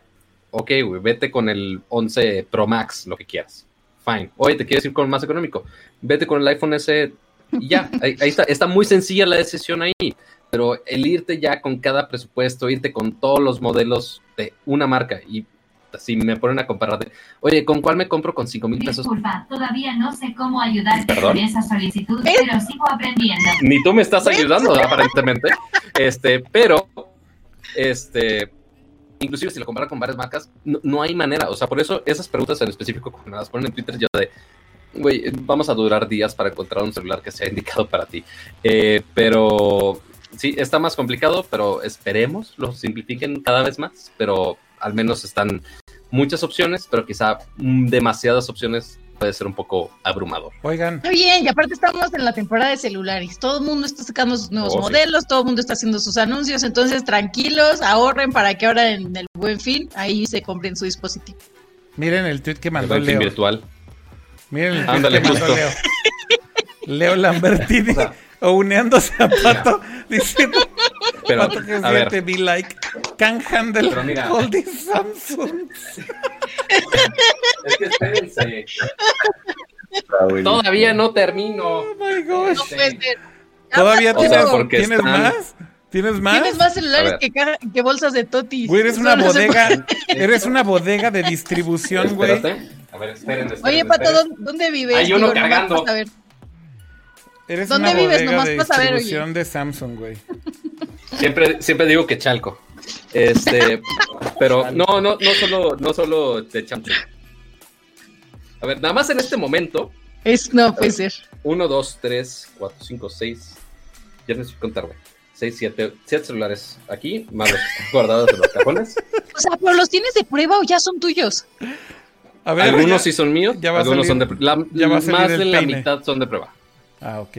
¿Qué cosa? ¿Qué cosa? Dicen que si vives en, en eje central, en la plaza, en Plaza Meave, güey. Así, está. ¿Tan, calientitos? ¿Tan, calientitos esos teléfonos, Pato? ¿O qué pedo? Ahí, Pato, junto al trompo de pastor que, está, que ponen ahí en la calle, ahí está el local, ahí está el local de Pato. ¿Están desbloqueados, Pato? Vamos a ver el lote en la eh, subasta de Devuélvele al pueblo lo robado, el lote de celulares de Pato. no, espérate, estoy pensando. dicen en el chat, pero ya no lo voy a sacar. Dicen en el chat que, si traen que si traen mi sangre todavía. ah. Que si se supieron de la subasta del devuelve al pueblo lo robado que hubo así lotes de celulares que nadie compró, que se, así ah, se declararon como subastas perdidas, muertas y demás. Pero que creo que justamente eran Samsung, ¿no? Que se compraron hasta en el triple de precio, así, yo no quiero. Bueno, ese fue Pato. ese fue Pato, amigos. no, no, no, por, por, eso tengo que pedir todo de prueba, porque a mí no me alcanza, chavos. Bueno. Este, pero este, pero sí, esa noticia estuvo interesante. Este, creo que mis amiguitos de Shataka también la estuvieron compartiendo. Que sí, tuvieron una subasta como de los equipos que tenían este, ya a disposición pública, pero que la gente decía, ah, está barato, seguro. Este, y pues, no, no estaba tan barato. Y algunos que, o sea, inclusive teléfonos de los, justo también algunos Galaxy, creo que era un, alguno de los A, que lo compraron al triple del precio que debería ser. Nada más porque dijeron, ah, seguro está barato porque lo está vendiendo el gobierno. Obviamente no. Este, entonces, chavos, se hace en el buen pin, se hace este, en subasta del gobierno. Fíjense sus precios. Pato, el tío Roberto. No, aguántense, aguántense, porque todavía faltan muchos anuncios de otras marcas, de otros dispositivos y, vienen buenos. Entonces, tranquilos, no hay prisa si quieren renovar celular. Yo creo que todavía no es el momento. Aguántense tantito, un poquito a final de año. Siguiente tema. Venga. Porque hablando, hablando de los teléfonos que vienen, este, había unos chismes ahí de, Samsung que ya no vamos a mencionar, que sí, que si van a tener Quick Charge 5, que si van a quitar a Bixby, no lo sabemos, pero está más interesante el tema eh, de un gadget que por fin Kama va a hablar, después de como casi una hora del show que ha estado muy calladito. Sí. Este, porque resulta que de los siguientes teléfonos que estamos esperando, o sea, ya casi que son como relojito, que o naturalmente tendríamos uno o varios iPhones nuevos eh, más adelante este año, resulta que no va a ser en, no lo vamos a tener en la fecha esperada, ¿no, Kama? Y además lo confirmó, además lo confirmó el mismo Team Apple, ¿no, este Kama? Sí. que va a hablar Kama y... Perdón. Así, por fin va a hablar, vamos a callar. Ya, dejen, ya déjenlo hablar. Ahora sí, Kama. Justo hoy fue el reporte que hace Apple cada trimestre para reportar cómo van sus ventas y contra todo pronóstico, eh, de nuevo, porque sucede, es algo que comúnmente se repite cada año, principalmente ahorita por el tema de la pandemia, se había estimado que Apple iba a llegar a cierta cantidad de ventas y que no iba a rebasar por lo menos los números que en teoría debieron haber llegado si nada de esto hubiese suscitado. Pero para nada. Se esperaban 52 billones en revenue y llegaron a 59.7. Rompieron récord de ventas. Stonks Time. exactamente, Stonks Time. Exactamente del mismo trimestre del año pasado. Las ventas de la Mac y las ventas del iPad crecieron mucho, fueron de las divisiones que más crecieron. Eh, que también tiene un poco de sentido porque mucha gente empezó a trabajar en sus casas, entonces no todos tenían equipo para poder, eh, poder hacer su chamba desde, desde los lugares en donde fuesen a estar. Entonces, obviamente se vendieron también muchos dispositivos. El área también de servicios creció mucho, todo lo que tiene que ver con Apple Music, con Apple TV de las series de televisión, con iCloud, son los principales servicios que, que ofrece Apple reportaron ya más de 500 millones de usuarios pagando alguna suscripción, ya sea de news, de music, de iCloud, etc. Y una de las notas que más hicieron ruido fue que ya confirmaron que el iPhone no va a salir en eh, septiembre. Es, lo, es la fecha que comúnmente ha pasado en años anteriores. Entonces ya se había rumorado Dios mío, ¿qué va a pasar? ¿Cómo vas a sobrevivir un, unas semanas más sin un iPhone nuevo? ¿Qué va a hacer no tu vida? No absolutamente nada. La actuación de Pato, güey. ¿Cómo fue la reacción? No, no sé si ubican este. No sé si conocen un video de alguien que se llama Del fin hasta el fin. Sí, claro. No sé si lo ubican. Sí, obvio. Entonces, oh Dios mío, no puede ser. Ándale, justo. Ahora, Más o menos así el pasito, el delfín.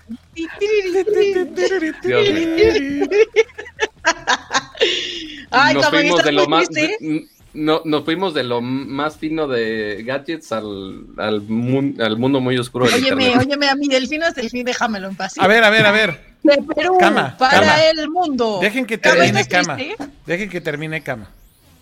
Ah, bueno, entonces, eh, justamente una de las notas que se coló y de las que más hicieron ruido, independientemente de todas estas cifras y números y ventas, eh, es que por lo menos van a ser cuatro, bueno, no dijeron como tal, dijeron el iPhone se va a retrasar algunas semanas, no especificaron ninguna fecha, no dijeron si va a ser al siguiente mes, porque se dice ahora que bien podría salir en octubre o incluso hasta noviembre, como tal, no hay una fecha precisa.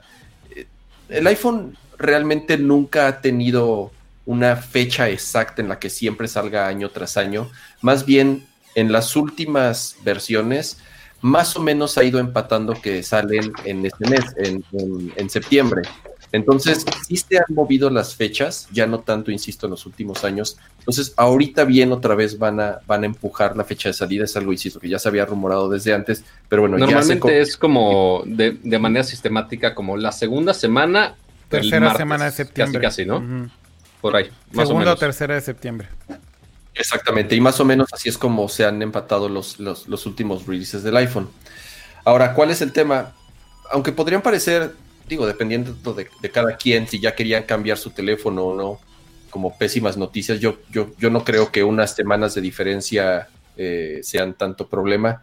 Incluso bien podría ser hasta, no sé si positivo en el mercado, considerando eh, lo, lo, caro que van a costar estos teléfonos. Eh, principalmente en México, ¿no? Hablemos, hablemos tal cual de lo que sucede en México. Como está el dólar en día y como funcionan ciertas marcas que importan productos, tienen que fijar un precio del dólar un poco alto para que si en algún momento baja o vuelve a subir, pues por lo menos ellos tengan un margen y no estén cambiando los precios de sus, de sus productos cada rato. ¿Crees que vayan a subir mucho los precios de los iPhone este año comparado con el año pasado, Cama, aquí en México?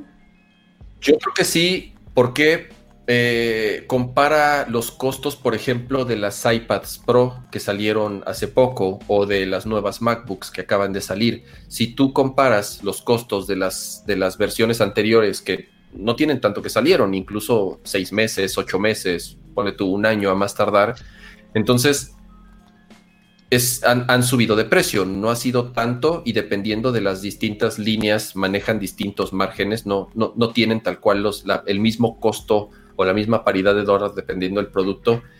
Pero iPhone, que sí en general es de los que siempre se van con un costo de dólar pues, medio alto, yo creo que sí ahorita, por cómo está de volátil la moneda, sí van a poner un precio, yo creo, eh, más alto que el del iPhone anterior, que, fue, que fue el 11. Entonces, ahora, el otro rumor también es que tal vez los iPhones bajen de precio en Estados Unidos, o sea, que ya no cuesten estén mil dólares, sino que se rumora que pueden costar bien 900, entre 850 y 950, también es, otro de los rumores. Entonces, bien también eso podría ayudar a que no se dispare tanto el costo como, como también podría, podría ser, ¿no? Que en algunos casos ya pues, rebasaba los 30 mil, 35 mil pesos en el Plus con la mayor capacidad disponible. Pues yo creo que si el precio se bajara un poquito, ¿no? Si bajara 100 dólares o, algo así, pues no va a alcanzar a compensar de todos modos, creo yo, la, la, subida del dólar, ¿no? Porque como bien decían, el año pasado el dólar estaba más o menos en 18, ahorita está más o menos en 22. Entonces, pues sí estamos hablando ahí de un incremento de un 10, 15% arriba. Eh, que por lo menos estaríamos esperando que se le sume al precio del año pasado.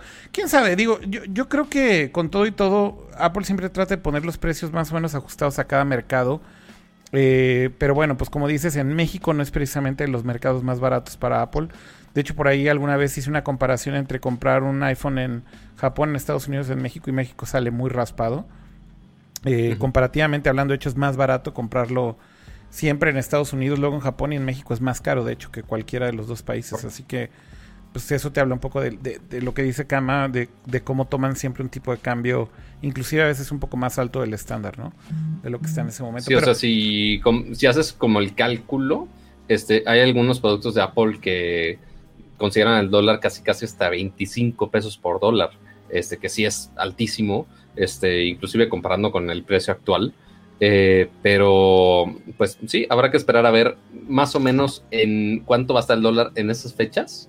o quizá un mes antes y eso va a definir prácticamente el precio del iPhone en el mercado. Así que esperemos, esperemos, o sea, yo nada más así cruzando así todos los changuitos posibles para que este, el dólar no esté tan mal posicionado en estas fechas y que eventualmente no afecte tanto. El precio es como ya Tú ni te lo vas a comprar, Pato. ¿Qué dices? Que tú ni te lo vas a comprar, Pato, ¿para qué haces changuitos? ¿Quién sabe? No, o sea, no, mira, real, real. Hay changuitos para que sí suba y pueda revender los teléfonos más caros. En tu puesto, güey. No, mira, no, de hecho, sí estaba, estuve así, así de comprar el SE pero ahí fue por rollos logísticos de línea que me dijeron, ay, porque tenía unos créditos ahí que necesitaba usar, Ajá. Es por una evolución que hice, este, y me dijeron, sí, sale este, en dos semanas. Y yo dije, bueno, fine. Dos meses después nunca lo pusieron yo de, mm, ET, no, pues ya me perdí el lanzamiento, ni pedo.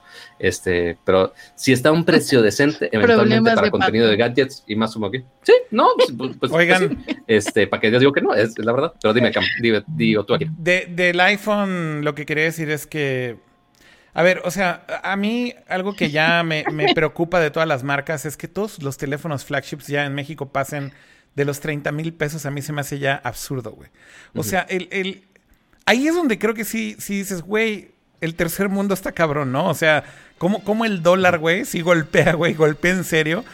Porque no es lo mismo, o sea, el, el, para, un, para un japonés o un gringo, cuando tú le dices, güey, es un teléfono que cuesta mil dólares, de cierta manera han pagado mil dólares los últimos cinco años, güey. Y no, no ha cambiado eso, ¿no? Entonces, en, en, el, en, en la mente de un consumidor en Estados Unidos, en Japón o inclusive en Europa, están pagando exactamente lo mismo, güey, que todos los años, ¿no? Mientras que acá, pues sigue siendo como, güey, o sea, cómprate un pinche S20 ahorita y si es de madres, güey, empiezan en 20 mil varos, o sea, y lo mismo con un iPhone, empiezan en 22 mil, 23 mil pesos, ¿no? O sea, el, precio... Pero también hay que notar... Sí. Ajá. Ajá. Pero hay que notar, inclusive, cómo los toman las diferentes marcas. Ahorita el iPhone 11 más equipado, no me acuerdo cuánto está. Debe estar ya cerca de los 30, porque creo que está. No me acuerdo exactamente, pero eh, por ejemplo, si lo comparamos con los S20, los Ultra están hasta 30, que es el Ultra, el S20 Plus está a 25 y después el otro se baja a los 20.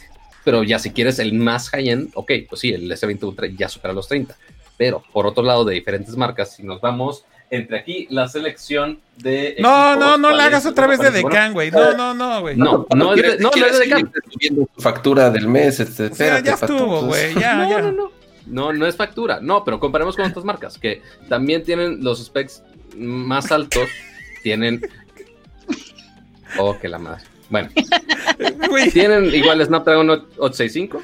Ajá. Tienen buen desempeño, tienen buenas cámaras, pero empiezan desde los 20 en vez de los 30. Entonces ahí tú dices, mm, ¿qué pedo? O sea, inclusive aunque sean los mismos precios de mil dólares que el S20 está, si, no me equivoco, el S20 Plus sí estaba en mil dólares. Este, el Ultra se subió un poco más y está en 25, pero con, con Motorola igual el que vale mil dólares, que está en Estados Unidos a ese precio, aquí está en 20. Entonces ahí depende también de la marca cómo lo quiere ajustar a, diferentes mercados. Acuérdense que también el, el, año pasado, cuando salió el iPhone 11, bueno, de esa generación. Hoy en día un iPhone 11 cuesta 17.499. Acuérdense que es, y lo platicamos cuando, cuando justamente salieron y el teléfono que nosotros principalmente recomendábamos era el iPhone 11 normal, no el Pro. Porque sí, digamos que no rebasa eh, esa barrera de 20 mil pesos porque sí es psicológicamente muy, bueno, no nada más psicológicamente, también económicamente es muy pesada. El año pasado por eso recomendamos sí tajantemente el 11 va acá, o sea, recuerdo que esa era como la conclusión. Ajá. Tal cual, porque eh, sigue teniendo el mismo precio si lo compras hoy que, que, salió, cuesta 17.499, tiene el mismo procesador, tenía las mismas cámaras, el mismo RAM, o sea, prácticamente todos los mismos specs que el Pro, simple y sencillamente no tenía la pantalla OLED, ya, ya, ya saben perfectamente cuáles son las diferencias, ¿no? Entonces, tal vez, insisto, este retraso de por algunas semanas bien podría para las personas que quieren cambiar su teléfono, pues a lo mejor un mes, un mes y medio de diferencia que bien podría tardar en salir, pues también va a servir ahorita en estos tiempos difíciles que se están viviendo, pues en ahorrar tal vez más o en pensarlo. Ahórrele, güey. Ahórrele tres semanas más. basically. No los digo como tal, a lo mejor tres semanas, cuatro semanas, igual no es mucha diferencia. Pero bien sí podría, eh, no lo sé, eh, eh, quiero pensar que no es nada más un tema de que se retrasó la, fabricación como tal. Yo creo que bien prefieren salir se había rumorado que si salían en fecha iban a tener pocos teléfonos, que iban a estar escasos, que iban a estar agotados y que la gente no los iba a conseguir. Entonces tampoco hubiese sido una buena este, en temas de publicidad. Y hablando de pues que se hubieran agarrado como con el Play. Vamos a mandar 10 unidades. Sorpresa, ahora ya podemos mandar otras 20. Generas el sentimiento de escasez con la gente, vendes tu producto más caro, lo vendes en la primera tanda y después dices, ¡ay, sorpresa! Ya tenemos más. Ya hay para todos. Ya hay para todos, como para arte de magia. Pues sí. Oye, se supone que, o sea, los rumores lo que dicen del iPhone 12 para este año, Cama, es que va a haber. Eh, ¿Cuántos modelos son, según recuerdo? Tres. Tres modelos distintos, ¿no? O sea, el, iPhone. Chico, mediano y grande. Chico, mediano y grande. Que el chico estaba viendo hoy el case en, en, un video de YouTube. El tamaño de, se supone, el case liqueado. Güey, está bien chiquito, güey. E, es de hecho más chico que el, que el. Pero mucho más chico que el 11 que el 11 del año pasado. Es casi tirándole un SE. El tamaño es tirándole un SE. Y eso me llama mucho la atención porque creo que ese tamaño, o sea, el, tamaño del iPhone SE, pero con los specs de un iPhone 12, que se supone que va a tener una pantalla OLED y, va a tener justamente este eh, Face ID y sin bordes y demás, y además como con estos eh, lenguaje de diseño del iPad Pro, la neta suena una opción que probablemente este año vaya a ser la opción para muchos, porque va a ser el entry level 12, pero con specs, ahora sí, no rebajados, güey, como la diferencia entre el 11 y el 11 Pro del año pasado. Pero, pero que tampoco tenía specs tan rebajados, insisto, era el mismo la CPU, pantalla, era... La pantalla. La pantalla nada más. la pantalla. Es algo que no... la gente, si tú le preguntas al 95% de las personas que te, que te cuenten las diferencias entre un LCD y un OLED, y te digan cuál es cuál y cuál se ve mejor y cuál peor, la gran mayoría ni siquiera se entera, ¿no? Por eso de acuerdo. Eh, eh muy bien todos para, Pues nada, ¿cómo no se van a enterar, cámara? ¿De qué? Entre un LCD y un OLED yo creo que se dan cuenta, ¿no? Yo creo que sí. No, no, no. yo, yo, Dani, no quería, yo, yo no, quiero, no voy a tirar hate a los usuarios de Apple porque pues no. Es que más bien Cama no se refiere a un usuario. No se refiere a un usuario avanzado, Dani. Se refiere a la, al, ciudadano de a pie que en la calle paras y le dices, a ver, aquí está una pantalla LCD no LED enfrente de ti, dime cuál es cuál. O sea, la persona te va a decir, uh, whatever. Los mismos que nos critican porque dicen que usamos Android para poner Comic Sans en el teléfono, ¿no? No. O sea, me, imagino que son esos mismos usuarios, que es como, ah, ya, no, pues No son el mismo tipo de usuario. No, es el mismo tipo de usuario. es que mira, si comparas con estos dos teléfonos, no, no te creas. Este, pero no, sí, te, o sea, la neta, a la vista, o sea, simplemente a un usuario mortal, por así ponerlo, que no es nada techy, que no es nada sofisticado, si se lo pones no lo lado a lado y dices, o sea, no, no van a saber el nombre de. No Jamás. Saben que es OLED, no saben que es LCD, pero si las muestras y dices, güey, ¿cuál se ve mejor? Obviamente. Sí, o sea, ¿qué foto del sobrino se ve mejor? A ver, o sea, tú lo que estás diciendo es que si le preguntas a la gente cuál se ve mejor, si te van a decir cuál se ve mejor. O sea, si le enseñas a la tía una foto del sobrino en su fiesta, en una pantalla y en otra, yo creo que sí se notan las diferencias. Híjole. Yo también estoy, o sea, no lo creo. Incluso también a nivel resolución, o sea, las personas insisto, que no tienen el ojo tan entrenado, no pueden distinguir bien entre 720, 1080 y 4K incluso a cierta distancia o ya no, ya no se diga en un teléfono. Bueno, pero es por la miopía, cama, tranquilo. Eso, ya es por la vista bueno cantada. Es que otra cosa, Tranquiliza. la resolución es allá. Ya la o sea, si se lo enseñamos a Cama, que ya no está viendo bien, porque ya, ya estuvo embobado en el iPhone tanto tiempo, pues ok, ya no ve el pobre. Miren, yo, lo, único que, lo único que quiero decir es que este año, creo yo, que ese iPhone 12, sí es cierto, que va a estar en un tamaño pequeño como el S, con una pantalla OLED y con el mismo lenguaje de diseño, ese va a ser el ganador. pero por mucho. Porque es un año difícil, es un año que la gente no quiere gastar mucho, pero quieres algo cool y que sea nuevo y que tenga los mismos specs prácticamente que el 12. Creo que lo, que, lo único que van a cambiar del 12 Pro va a ser que va a tener el sensor de LiDAR del iPad. que la neta es que a la gran mayoría de la gente le va a valer pepino ese. A mí me emociona y obviamente si quiero un LiDAR en un teléfono, pero la neta es que a cualquier otra persona sería como, güey, no te sirve para absolutamente nada ese sensor. Em, la pantalla grande, evidentemente, pues, ok, fine. Pero yo te aseguro que ni siquiera en los specs de la cámara van a ser distintos. Salvo que, ok, tienes un arreglo de tres cámaras, fine. En, el, en el otro vas a tener dos. No, no le va a pedir absolutamente nada. Y creo que sí, neta, para mucha gente va a ser el one to get, va a ser el más chiquito. Neta. Y, y, con el caveat ese de que yo defiendo lo que dice Kama y que la gente no reconoce estas cosas. Ni las pantallas, ni la resolución, ni los sensores. Les vale madre. ¿Cuál es el barato? ¿Es nuevo? Dame ese, güey. Ya. O sea, eso sí, que de que tengas que decir cuál es el barato, pues sí, pero eso no tiene nada que ver con que tengas y la pantalla, eso no es. Yo lo que creo aquí en particular es, creo que ya se los había dicho la primera vez que, que me invitaron por aquí, es que este año para los celulares es como los, los años nones de la primaria. No, los años pares de la primaria. O sea, en primero de primaria aprendes muchísimo. En segundo repasas lo de primero. Tercero primaria aprendes muchísimo. En cuarto repasas lo de tercero y así te vas. Yo creo que este año es como si fuera ese año non de la primaria en cuestión de gadgets. O sea, ahorita están sacando o puras versiones, o sea, como la primera oleada, por ejemplo, en cuestión de nuevas consolas o en cuestión de diferentes modelos de celular, pero están repasando también lo que ya aprendieron de la generación pasada para que el siguiente año ya los modelos sean mucho más concisos, mucho más robustos, con un precio más definido, ya eh, investigando un poco más eh, cómo se comportó el mercado este año, porque a la vez pasada que me dijeron, es que tienen años haciendo esto, ¿cómo no van a saber cómo se comporta el mercado? A ver, acordémonos que este año fue un trancazo para todos y que a todos los detuvo y que, bueno, menos a Apple, ¿no? Después de las cifras que nos dio Kama. Pero esto también, o sea, surgen como nuevos hábitos de consumo, nuevos hábitos de compra eh, que, no teníamos antes. Entonces, ¿qué va a pasar? Que el siguiente año ya se va a tomar todo el aprendizaje de este año para hacer equipos mucho más eh, sólidos, o bueno, mucho más este, macizos, pues. Entonces, si quieres cambiar, si, bueno, si quieren cambiar el teléfono, yo diría que uno, o se esperen a, finales de este año y tal vez no invertir mucho o sacarlo en un plan de renta eh, con su, con su, este, como compañía telefónica eh, de preferencia, o esperarse hasta el siguiente año, ahora sí ya a soltar de, de, pues de la cartera, pues. Sí, porque inclusive pueden analizar qué funciones de estos nuevos iPhones son los que realmente está buscando la gente. Vimos 3D Touch, que fue la gran novedad en algún iPhone.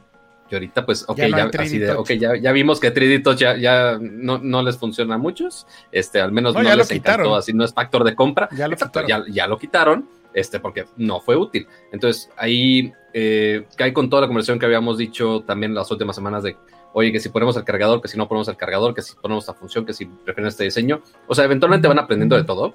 Y de este año, obviamente, va a ser un aprendizaje muy distinto, como menciona Dani, pero a ver qué eventualmente traen a la mesa con tamaños más pequeños, pantallas con mayor densidad, que ya todos sean OLED, etc, etc habrá que esperar a ver qué nos presume el equipo de Apple. El cambio para mí este año se ve difícil, ¿eh? O sea, se ve difícil que te vendan una actualización de un iPhone 11 a un 12.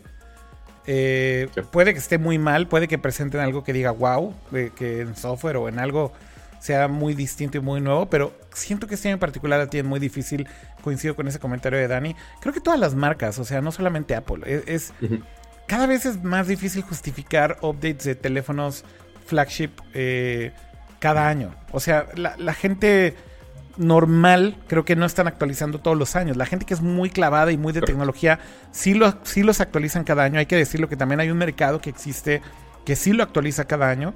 Pero inclusive el año pasado recuerdo que platicábamos eso con Kama. Eh, y Kama decía, güey, es el primer año que siento que no necesito actualizar. ¿No? Este... Y digo que finalmente lo terminamos actualizando, pues sí, fine, pero cada vez es más difícil, ¿no? Cada vez es más difícil justificar como estos cambios en, generación tras generación. Esos, brincos que veíamos antes de, como dices, de, un año a otro, de cuánto cambiaban los teléfonos, ya no, ya no se van a ver y ya no los vemos. Eh, yo me acuerdo muy bien en las primeras generaciones de iPhone, la diferencia que había entre uno y otro, o sea, eran, eran pasos agigantados de, y la, verdadera diferencia, nada más de un año a otro, eh, era muchísima. Acuérdate del cambio, por ejemplo, digo, el, más drástico creo que de todos fue el del 3GS al 4, con la pantalla retina, con la cámara frontal, con una cámara fotográfica súper buena, metal, vidrio, este... esos brincos, o como cuando pasamos del, por ejemplo, al 5S, del 5S al 6, nuevo diseño, nuevos features, nueva pantalla, todo, ¿no? O al 10. Si te fijas, ya son muchos años los que tienen que pasar para poder ver y notar esas diferencias tan sustanciales. Ya ahorita es son incrementos eh, como muy pequeños, pero también, pero también es porque estamos llegando a la máxima abstracción de lo que puede llegar a ser un teléfono y, lo hemos platicado con anterioridad. Qué fuerte aclaración. Es que, la, es que va a ser... ¿Qué más eh, eh, puedes agregarles? Eso decían en los 90 y mírenos ahora. Oh, Entonces, este, ya, ya la diferencia que hay y las mejoras que pueden hacer de un teléfono a otro, pues se fijan principalmente en la cámara, que es una de las razones por las cuales las personas sí cambian sus teléfonos cada un año, dos años o tres años, porque sí es muy notorio los brincos que hay en la cámara de un teléfono de un año a otro. Sí hay eh, grandes avances en la parte de la inteligencia artificial y de todo este software que existe por detrás para procesar las imágenes que obviamente va de la mano con, nuevo hardware, ¿no? Con nuevos sensores. Pero hasta ahí realmente es principalmente de las cosas con las que... Pero es que, ¿cómo dices hasta ahí, cama? ya tenemos inteligencia artificial que puede hacernos la vida 600 veces más, pero hasta ahí. Y las cámaras, ahorita ya puedes grabar películas enteras o documentales enteros desde un teléfono celular con calidad para cine, pero hasta ahí. ¿Cómo hasta ahí, cama? No, hasta ahí, no, lo, dije, no lo dije en un sentido negativo, pero sí es... Eh, tú pregúntale a la gente en, público general que medio sigue las noticias de tecnología y dice, ah, y es igual al del año pasado, no tiene nada nuevo. Sí, o sea, sí, digo, si realmente supieran toda la ingeniería y toda la investigación y todo. O sea, creo que hay que marcar esa diferencia de el usuario promedio o el usuario casual de un teléfono celular a lo mejor no va a notar muchas mejoras o muchos upgrades o muchas innovaciones. Sin embargo, de hace cuatro años para acá, de hace tres años para acá, creo que ha habido un incremento en muchísimas innovaciones, tanto a nivel de software como a nivel de hardware. Entonces, se me hace muy, muy, muy fuerte o muy tajante decir que hasta aquí llegaron los celulares porque creo que la tecnología, no, la que están no presentando. Hay cambios, no hay cambios sustanciales, o sea, esa es la realidad. Y yo coincido también con Kama, que la neta es que ya... años... Los cambios son mínimos. O sea, sí, cuando... Ahorita puedes hacer cirugías, cirugías ah, o sea, de forma sí, remota desde un celular. Pero eso no tiene nada que ver con un celular ah, que salió el, el, este claro año. Que sí, porque necesitas mejoras en la conectividad, mejoras en los bueno, materiales. Pero, pero, eso, es, o sea, pero eso no es smartphones, eso ya es tal vez meterte en rollos como 5G o algo así. O sea, ahí nos, ahí nos estamos metiendo ya un, un, una evolución generacional del smartphone. O sea, y ahorita decías, este, Dani, oye, ah, comparación de los teléfonos hace 3, 4 años. Ok, fine. O sea, si lo comparamos desde hace muchos años, ok, sí hay una gran diferencia en los teléfonos. Hay una gran diferencia en cómo los. Mucho. Cuatro años, perdón, eso es muchísimo. no se me hace mucho. En, el mundo de la tecnología es muchísimo. O sea, se nos pasan dos minutos y ya nos perdimos la, una nota nueva. O sea, por ejemplo, esto de que el iPhone se retrasa, si no lo veíamos hace algunas horas, ya era noticia vieja. Pero. No, bueno, sí, eso estoy de acuerdo. Pero, sí, para, o sea, el lo que íbamos... el, uso, la vida útil de un gadget, cuatro años no se me hace mucho. Ah, no, eh, eh, eh, ya estamos mezclando temas. O sea, si un teléfono te va a durar dos, tres años y lo cuidas muy bien, este, ya nada más con rollos de batería, si quieres aferrarte a él, que le estés cambiando la, pila, fine.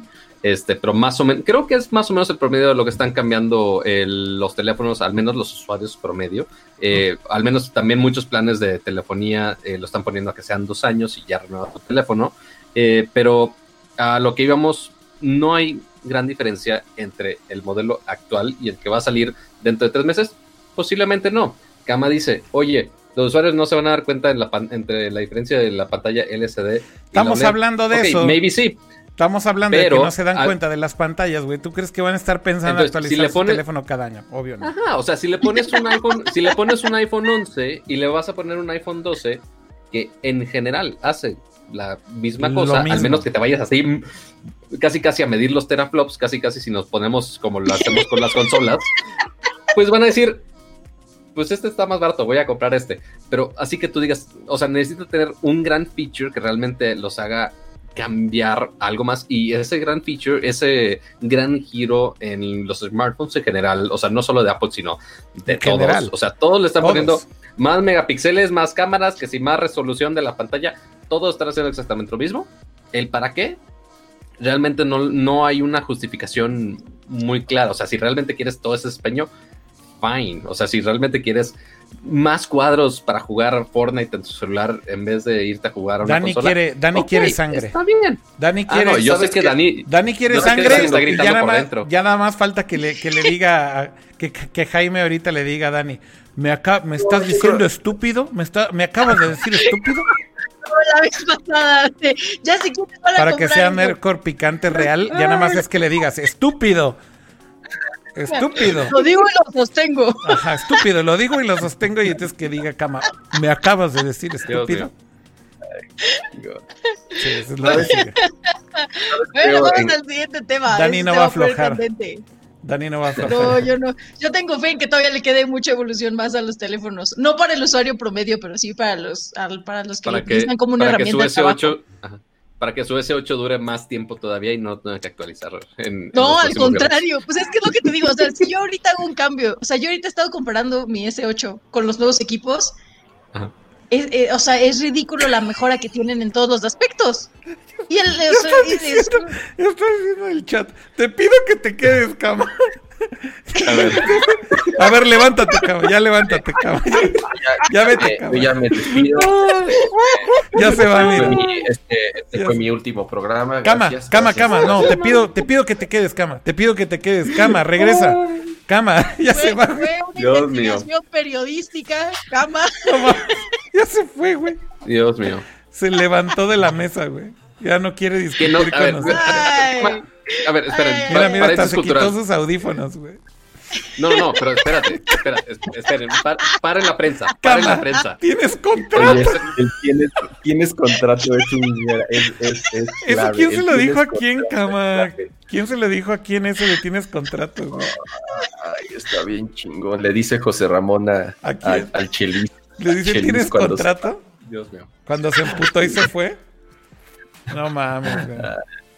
Qué bonito, qué bonito. Oye, pero paréntesis cultural. Eh, Cama, eh. ¿tu silla es una silla gamer? No, pero es una. Pero es una pinche body way de, de, millonario, obviamente. Pero es la, pero es, la misma. ¿Vieron el flex? ¿Vieron el flex casual de cama? Así de haciendo su actuación, pero, pero flexeando su silla, güey. Estuvo así súper casual, güey. Mira, mira. Obviamente. Mira, mira. Así de, ahí está Mira, mira. Miren, me critican a mí de, de can de celulares que cuestan un tercio de lo que cuesta la silla de cama.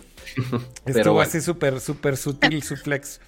Oigan, a ver, ya, vamos a hablar de, otro tema porque creo que se están quedando aquí cosas en el tintero y no queremos abandonar ninguno de los temas que quedan.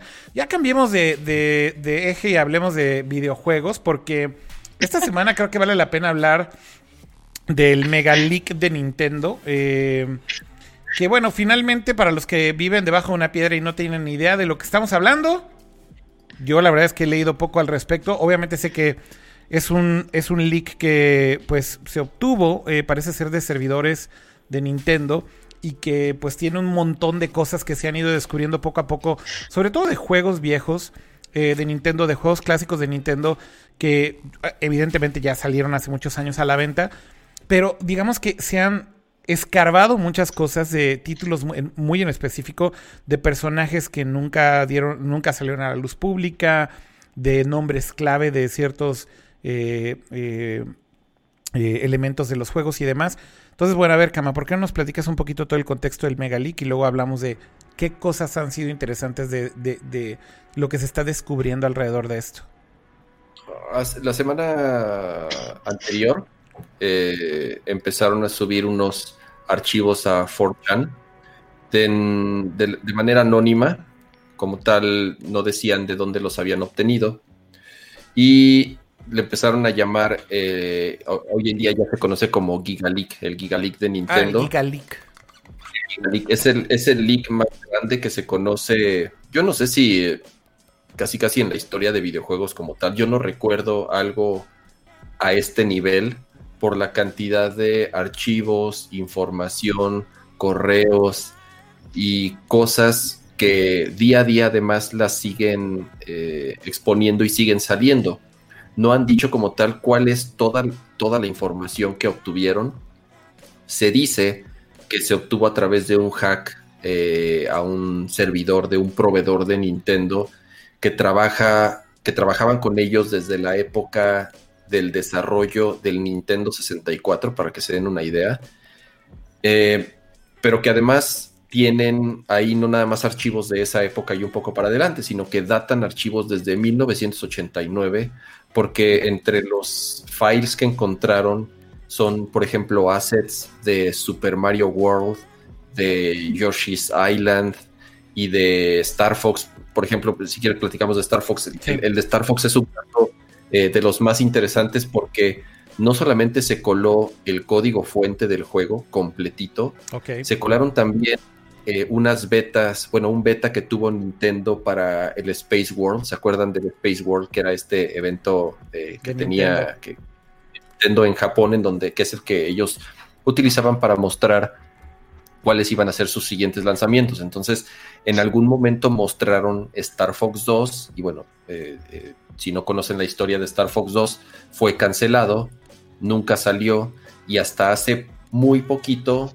cuando Nintendo lanzó el, Super, el Super Nintendito, como se le conoce, eh, traía instalado Star Fox 2 y por primera vez eh, eh, la gente en general pudo jugar un juego que realmente había sido cancelado y que nunca había salido. Entonces encontraron los archivos de Star Fox 2, encontraron las herramientas de desarrollo, encontraron un chorro de diseños de personajes, de sprites, de, cosas que, insisto, o sea, que, ni siquiera debieron haber salido a la luz pública porque eran simples experimentos de desarrollo. Y cosas muy extrañas, porque no, ahorita estamos, en los últimos días estamos acostumbrados a que los leaks sean de cosas que todavía no anuncian, o sea, cosas hacia el futuro, pero... Esto es del pasado. nos vimos su... Ajá, nos, es un gigaleak, pero ultra del pasado, y aunque sean cosas que obviamente ya se habían anunciado muchas cosas, pero también hubo cosas que no conocíamos el desarrollo, o sea, que se filtre el código fuente de un juego es súper, o sea, sí es algo mayor, claro. pero también descubrimos algunos secretos que teníamos este, de juegos clásicos, este, por ejemplo, justo lo que tiene ahorita Akira en pantalla, una de las cosas que más le sonó a la gente, o sea, sí hay algunos detallitos que quizás son este, más ricos, por así ponerlo, este, pero lo que más sonó es que en algún momento Luigi sí estaba programado dentro del Super Mario 64. Y justo ahí está, en, la captura de Akira, ahí está el modelo de Luigi, que sí estaba en, en Nintendo 64. Y hay algunos modos un buen de cosas, o sea, fueron juegos completos, fueron personajes, fueron eh, canciones, bueno, música, eh, efectos de sonido, o sea, fue, fue todo. Incluso planos de hardware, por ejemplo, del Wii, están los códigos fuentes completos del sistema operativo del Wii, del Nintendo 64 y del Wii U. O sea, aquí, aquí el tema es, eh, independientemente del, del, daño que podría causarle a Nintendo que esto llegue al público, ¿por qué? Porque está lleno de secretos, está lleno de información confidencial, está lleno de anotaciones, está lleno de comentarios de los developers en su momento. Y Aquí la, cosa está más bien y, el valor que se le está dando es más histórico, sobre todo para una compañía tan secretiva como lo es Nintendo. Nintendo eh, eh, digo, es, famosa por ser una empresa muy, muy cerrada que no comparte eh, nada de qué es lo que sucede tras, tras puertas, de cómo es el desarrollo de sus juegos. Es muy celosa con su información, es muy celoso en cómo trabajan internamente. Entonces, esto sí, como tal, fue pues, pues un, golpe de información eh, que hay mucho debate también en que qué tan moral podría ser alguien en que se esté aprovechando de esta información. obvio, Porque obvio, eso es indiscutible, güey, que no hay moral en filtrar todo esto. es robado. Es, robando, es robar información. Es robado. Aunque sean juegos viejos. Es que, a ver, algo que creo que Pato señaló muy bien con la introducción a esto es que típicamente los leaks justo son de cosas a futuro. Y, generan como este voz, ¿no? De la gente quiere saber qué chingados, qué va a pasar, de, de, qué es la historia o qué sé yo. Y en últimas fechas ha pasado con muchos juegos muy high profile, ¿no? Por ejemplo, pasó con The Last of Us 2, eh, eh, la historia se filtró, los personajes, etcétera. Pero como que cuando, cuando lo ves hacia atrás, sí entra como este rollo de, o sea, ¿qué tanto estás afectándole a una compañía, güey? Cuando esto ya pasó. Y cuando son juegos que ya, o sea, eh, ya están enterrados, güey, si quieres, este, en el aspecto comercial. Pero finalmente, pues sí hay cosas que tal vez Nintendo no quería que se supieran, ¿no? Este. Y a ver, hay cosas que están muy inocentes, hay cosas que están interesantes, pero yo en general lo que, lo que debo decir es que siento que como, como una especie de archivo histórico está interesante verlo. O sea, no lo voy a negar, güey.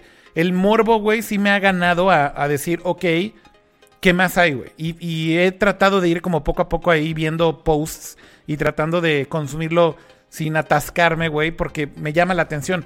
Pero también por otro lado digo, se siente raro, güey, que sean cosas que Nintendo al final decidió que nunca salieran a la luz pública y que por alguna razón tomaron decisiones X, Y o Z que no fueran así sus juegos, ¿no? Entonces, por ejemplo, ver un prototipo de Yoshi Island, güey, eh, que ahí está esa parte del, del, del, del leak, lo voy a poner ahí el video.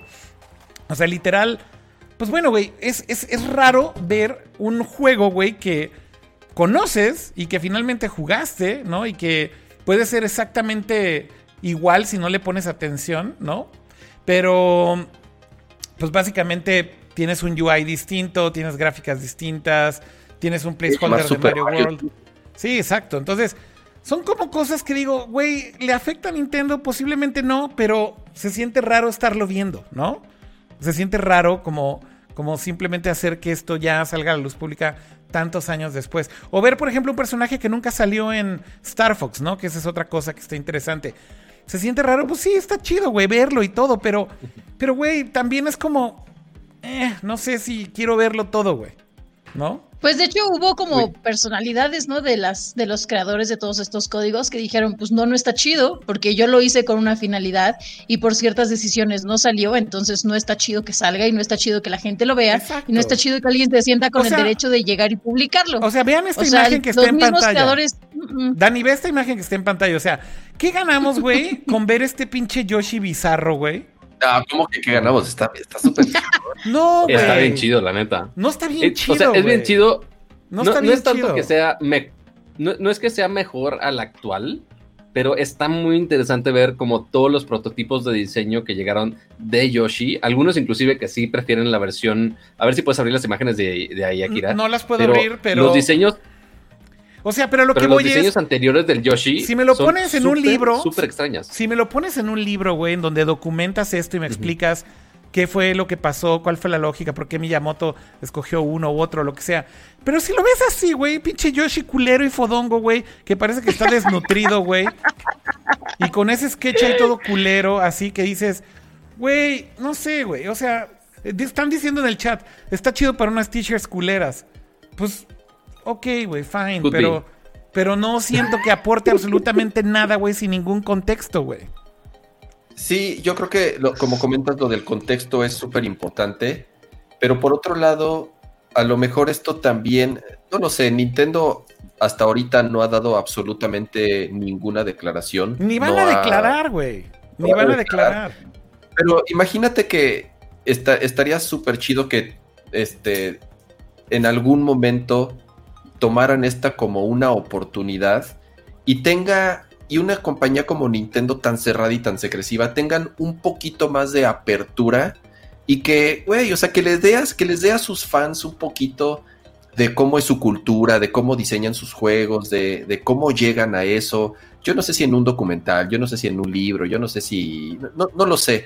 Este, insisto, ha habido mucho debate, incluso, como dice Dani, muchos desarrolladores de la época de Nintendo en, distintas redes sociales han salido a decir así de, güey, ni me acordaba que yo había hecho esa herramienta hace 30 años, yo la creé para, eh, en particular del developer de Star Fox 2, comentando que ni siquiera se acordaba de todo ese trabajo que había hecho, que como demonios se había vuelto pública, ¿no? Y a lo mejor, y entonces, y le empezaron a hacer algunas preguntas en Twitter, así de, oye, ¿y, qué opinas de esto? ¿Y qué opinas de lo otro? Y no ha sido muy abierto, pero bien podría, de cierta manera, a lo mejor, eh, eh, generar un poco de apertura y de comunicación. Yo, insisto, yo lo veo como fanático de la marca, como alguien que admira un proceso de diseño. A ver, Kamal, ¿qué, tienes que decir de este pinche Luigi pintando dedo, güey? Estoy seguro que Luigi pintando dedo fue un, chiste interno, güey. Estoy seguro que fue un chiste interno. ¿Y por qué tenemos que verlo, güey? ¿Por qué tenemos que verlo? insisto, o sea, agrega, agrega. Porque está cagado, claro que lo quería ver. contexto y, A mí no se me hace cagado, güey. A mí se me hace culero, güey. O sea, yo siento. Yo no, no, no me estoy poniendo como la tía ética. Nada más lo que estoy diciendo es que siento que está chafita. ¿Te sientes ofendido por este Luis? No me siento ofendido. Solamente digo que se siente culero verlo, güey. Cuando eres fan de estas marcas, cuando eres fan de estas cosas, cuando eres fan de estos personajes. O sea, ves. Yo coincido, coincido que es como esta parte de, de ver de ver lo que la gente no quería que se viera. O sea, como que fue una invasión, no nada más a los códigos, es, es una invasión yo lo siento como una invasión a la privacidad de los creadores, porque por algo no salen. O sea, es como estas fotos, lo voy a comparar con algo muy intrascendente y muy irrelevante, pero es como estas fotos morbosas de, ah, las actrices sin maquillaje, ¿no? Así luce Madonna sin maquillaje. Estamos viendo cómo luce Nintendo sin maquillaje. Entonces, por algo los desarrolladores no quieren que se vieran así, por algo no salieron a la luz.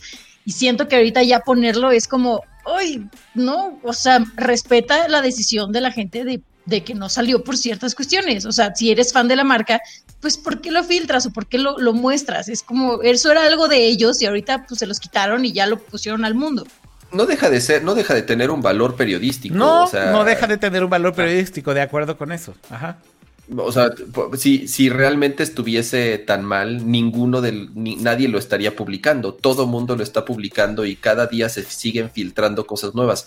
Eso que estás mostrando ahorita en pantalla, bueno, que pasaste ahorita, está bien interesante. Es una expansión de Ocarina of Time ah, que iba a salir para Nintendo 64. Se hicieron varias habitaciones, se hizo un dungeon completo de, de se avanzó bastante en el desarrollo de esto y, y nunca salió.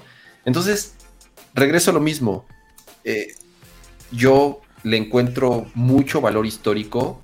Eh, me da como alegría saber que Nintendo, insisto, es, es una empresa tan cerrada, tan secretiva. El que se conozcan estas cosas también los humaniza mucho. O sea, no, no, sabemos nada de sus developers, no sabemos nada de sus procesos, no sabemos nada de cómo trabajan. Entonces también creo yo que ayuda a que conozcan. ya sabía. Era cuestión de tiempo. Güey, o sea, a esto llegamos, güey. Eh, eh, ese es el resultado, güey.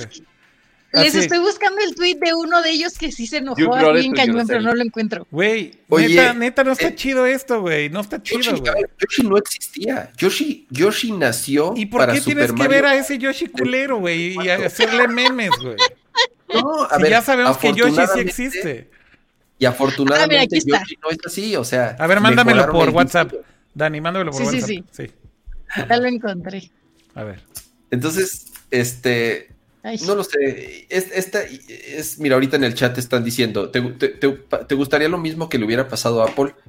Han salido últimamente Apple, eh, digo, desde que murió Steve Jobs, creo que algo que ha tenido Apple, digo, lejos, obviamente muy lejos de lo que podría llegar a ser, pero se ha convertido en una compañía un, poquito más transparente de lo que era antes. han publicado libros de arte, han publicado en algún momento, eh, han apoyado en, algunas entrevistas, eh, y, pero también por otro lado han mostrado prototipos de productos que realmente nunca debieron haber salido a la luz. Entonces, digo, regresando a lo de Nintendo, insisto, creo yo que tiene mucho valor histórico como tal no tanto lo del morbo y ay, mira el Luigi pitando dedo, porque eso es, eso es lo que llega a las noticias, porque justamente es como la parte morbosa, porque no nada más es esto, hay, hay, hay cuestiones un poco más serias.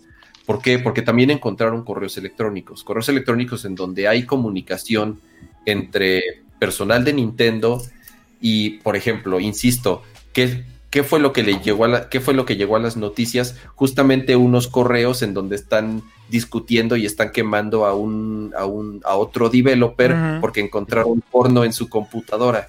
Sí, no mames, esas cosas es como otra vez, güey. Es, es, ¿qué, valor periodístico tiene eso, güey? Sí, eh, como tal, tal vez no. O sea, regreso a lo mismo. No tiene ninguno, güey. O sea, si, si, eso fuera parte de una investigación para acusar a alguien, güey, que hizo algo, güey, o que se comportó mal o abusó de una persona, bueno, a lo mejor sería relevante discutir que tenía porno en su computadora. Pero, pero que estés viendo esos mails, güey, es como, what for, güey? No, no, no está chido, güey. Y, y, ahorita, por ejemplo, ya me estaban diciendo en el chat, no los viste, pero ya scrolleaste todo. Es que no los había visto, güey. Ese es el punto. Los estaba viendo aquí en vivo con ustedes, literal. Porque sí traté de evitarlo. Y miren, ahorita me mandó Dani este tweet que justamente... Ese es el que, ese es el que les decía. Sí, y, ese, y me, preguntaba este Rams hace rato que a quién de los, de, los developers conocía. De hecho, a Dylan es a uno de los que conozco, que justo es el developer de Star Fox eh, original. Y justamente le preguntan, güey, ¿cómo, ¿cómo se siente que todo esto se esté liqueando? Y el güey responde, a ver, güey, esto es cosas privadas, se siente intrusivo, güey. El source code son horas y horas y horas y años y años de, de trabajo personal, de long hours, de sweat and tears, de, o sea, mucho esfuerzo, ¿no? Entonces, claro que se siente raro, es su trabajo, güey. O sea, el dude, el dude hizo Star Fox, güey. Y, por qué sería chido que se liquee el código fuente, güey, de, de, su juego, ¿no? Eh, abajo todavía pone así como de, bueno, o sea, porque le dicen, ay, pero pues es este de la empresa, ¿tú qué? ¿Tú, o sea, ¿tú por qué te estás quejando? Que no sé qué. Y contesta, bueno, pues es que todo el, source code, yo le invertí muchísimo, muchísimo tiempo, así es que sí me afecta directamente y no, no me siento nada contento. Fíjate lo que le dice, dice después en un follow-up de tweet, well, a lot of it is my source, source code that I spent a hell a lot of time on it, so affects me quite directly. Y luego le responde un güey, you sound rather insecure. Güey, ¿de qué está hablando ese pendejo? Bueno, pero también si te vas a, clavar en, los replies de Twitter de la barbaridad y media que pero escribe Pero así piensa la gente, güey. Y ese es el punto. Twitter es el reflejo de lo, mal que está la gente y que piensan que esto es como justicia divina y que les debes algo, güey, y tienen que ver estas cosas. No es cierto, güey. O sea, no, no, no hay ninguna justificación ni ninguna razón para defender que esto está chido. No, no, no, no. Yo, yo por, eso, empecé diciendo que estaba mal, que era información robada, que es información que no debió haber, o sea, tal, cual. Esto es ilegal. Si encuentran, yo creo que si encuentran a la persona que hizo esto, bien podrían acusarla y bien podrían. Lo van a tambar, este, güey. claro que lo pueden demandar, güey. Claro. Como información confidencial y eso es un delito. Eso así de fácil. Por eso yo, yo decía, pobre de Y ahí se acaba la, ahí se acaba la pinche alegría y diversión. Everybody's gangsta, güey, echando desmadres con el Yoshi pirata hasta que agarren a los cabrones, güey. Everybody's gangsta, güey, hasta que encuentren a los güeyes que lo filtraron y a quiénes lo pusieron y en dónde lo sacaron. Y órale, güey, van a acabar en el tambo unos cuantos, güey, porque sigue protegido por copyright todo esto. Y a final de cuentas, pues es Nintendo protegiendo su propiedad intelectual, güey. No tienen por qué dejar que pase ese strike, es a lo que voy con que a mí se me conflictúa. Insisto, güey, que le hace daño a alguien, pues no necesariamente. Que vean tus mails y que, güey, estén peleándose porque le encontraron porno a un developer. Perdón, güey, pero eso sí le puede afectar a una persona ya a nivel personal. Y va más allá de si eres fan o no de Nintendo, güey, ¿no? Sí, o sea, porque podría ser cosas, o sea, por ejemplo, eso del el source code ya en sí, pues, ok, es literal algo interno que es del desarrollo de Nintendo, por más que haya sido un juego de hace décadas, o sea, sigue siendo algo interno y que sigue siendo parte del desarrollo de, de un juego y que en ningún momento debe salido a la luz y que posiblemente sí pueda inclusive sacar otros secretos de desarrollo que tenga Nintendo actualmente, no lo sé, este, los correos, obviamente, súper privado, que entiendo que sí es súper grave que se filtre este tipo de información. Que se salga un sprite de, oye, en algún, o sea, sale como fun fact de, oye, en algún momento de desarrollo hubo un Luigi pitando el dedo. Ah, mira, jaja, qué cagado. Ah, oye, ¿viste que en algún momento estuvo este Yoshi Fodongo, este, y era como prototipo de Yoshi? Ok, podría salir como un, un dato curioso y que no afecta absolutamente a nadie. Fine, pero todo lo demás, o sea, el hecho que lo hayan robado y que lo hayan publicado sin permiso interno, pues ya con eso ya, por más que se ha cagado y que en sí ese sprite no afecta a nadie, ok, ya está mal. Pero el que saque toda esa información de códigos fuente, que sí afecta muchísimo a la propiedad intelectual de developers que, y que posiblemente a Akira, y muchos dirán, ay, Akira, pues qué, qué mal pedo, que este, ay, aguanta, voy, voy, voy.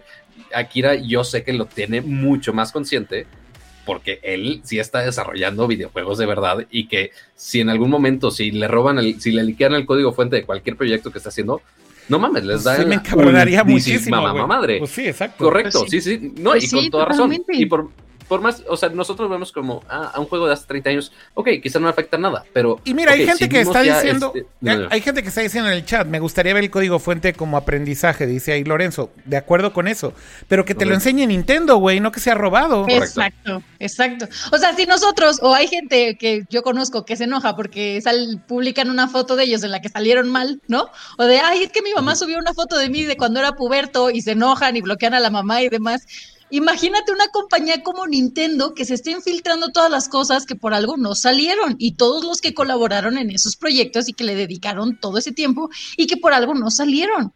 O sea, ese es a lo que voy. Es como, si ya se va a tomar la decisión de que no, pues respetas la decisión de la empresa, porque no es nada más así como, ah, pues está chido. No, o sea, estás afectando también a lo mejor que pues puedan retomar esos juegos o que a lo mejor vuelvan a salir estas ediciones en algún futuro en alguna consola o demás. O sea, te quitan, te quitan muchas armas si se enojan porque robaron un meme o un tweet. Ahora imagínense con todo tu trabajo. cuando comparten sus publicaciones sin darles like. imagínense, cuando, imagínense cuando el community manager de Nerco les roba un comentario y lo pone como suyo. No, no, no. Se, no, se me arde. No, O sea, yo creo que, yo creo que así, si lo ves muy por encima, parece que es bien inocente todo esto. Y es como, ja, ja, ja, el, el Yoshi pirata. Y, o sea, Está bien, lo entiendo, pero hay demasiadas. otra vez, me estás diciendo eso.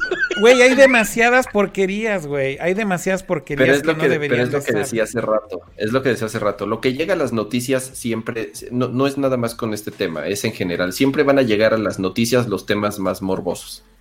Entonces, ¿cuál es, cuál es el chiste de esto? Pues rescatar, como yo decía, el, el valor histórico que puede tener, los procesos de diseño, eh, cómo, cómo, se desarrolla un videojuego, eh, por qué eliminaron esta parte de un juego y cuál no. Yo sé que, yo sé que es difícil y regreso a lo, a, lo que decía al principio, que está jodido, está jodidísimo. ¿Por qué? Porque es información robada que no debió haber salido al público.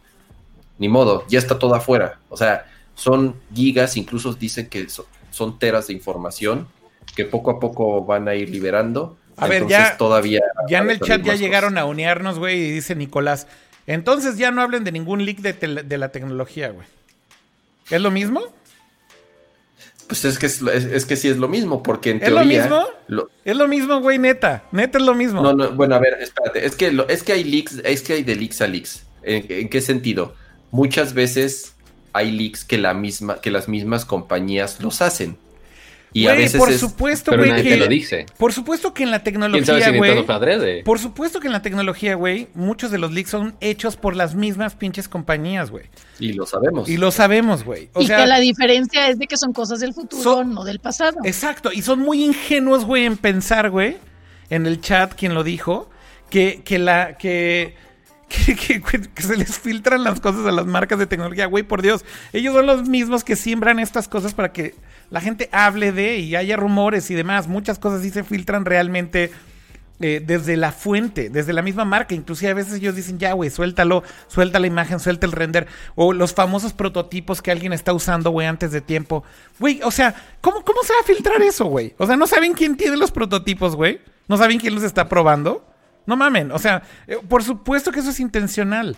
Entonces, el, el punto es, hay de leaks a leaks. Y yo creo que también cuando estás hablando de cosas que claramente, güey, van con un como contexto adicional, güey, a inclusive dañar, güey, o buscar cosas ya personales, o robarse, insisto, como el código fuente, que ya vas más allá, es la obra como tal, el software al final día es eso, ¿no? Ya no es nada más como que, güey, se filtró una foto, güey. Se filtró una foto de un celular que no ha salido. Ok, fine. ¿Qué, ¿Qué daño le estás haciendo a una marca, güey, si estás hablando de eso? Versus se filtró el código fuente de un juego, güey. Y está ahí en la red. Como dice, y como dice eh, mi estimadísimo Leo Lambertini este, en el chat, por más que digan que soy, somos la, más bien que somos la misma persona, no, este, somos distintos, existimos en planos distintos del universo, pero dice, eh, los leaks de anuncios solo pueden a veces cegar oportunidades comerciales, pero no se liquean los prototipos de fabricación. Bueno, ¿cuál se filtró? Se filtró uno de, de la Play, ¿no? ¿Cuál fue? ¿Hace poco? ¿Cuál, cuál? Ay, que se filtraron sí los. Ay, miren, primero voy a informar ahorita en mi buscador y ahorita les traigo el Pero porque mira, están, comparando este leak con, lo que sucedió con Sony. ¿Se acuerdan de, de cuando hace algunos años igual se metieron a un servidor de Sony y robaron un montón de información, incluyendo correos electrónicos con información súper delicada? Incluso se robaron películas completas que todavía no estaban terminadas. Se filtró toda la información de Spider-Man. De nuevo, el, no deja de ser un robo de información y no deja de ser un delito y fue perseguido y creo que sí encontraron a los responsables. No, no, no me acuerdo muy bien, ya tiene varios años. Eh, y sí, se encontraron mucha basura y, muchos correos en donde hablaban pestes de uno y de otro y un chorro de cosas morbosas, que fue justamente lo que llegó a las noticias.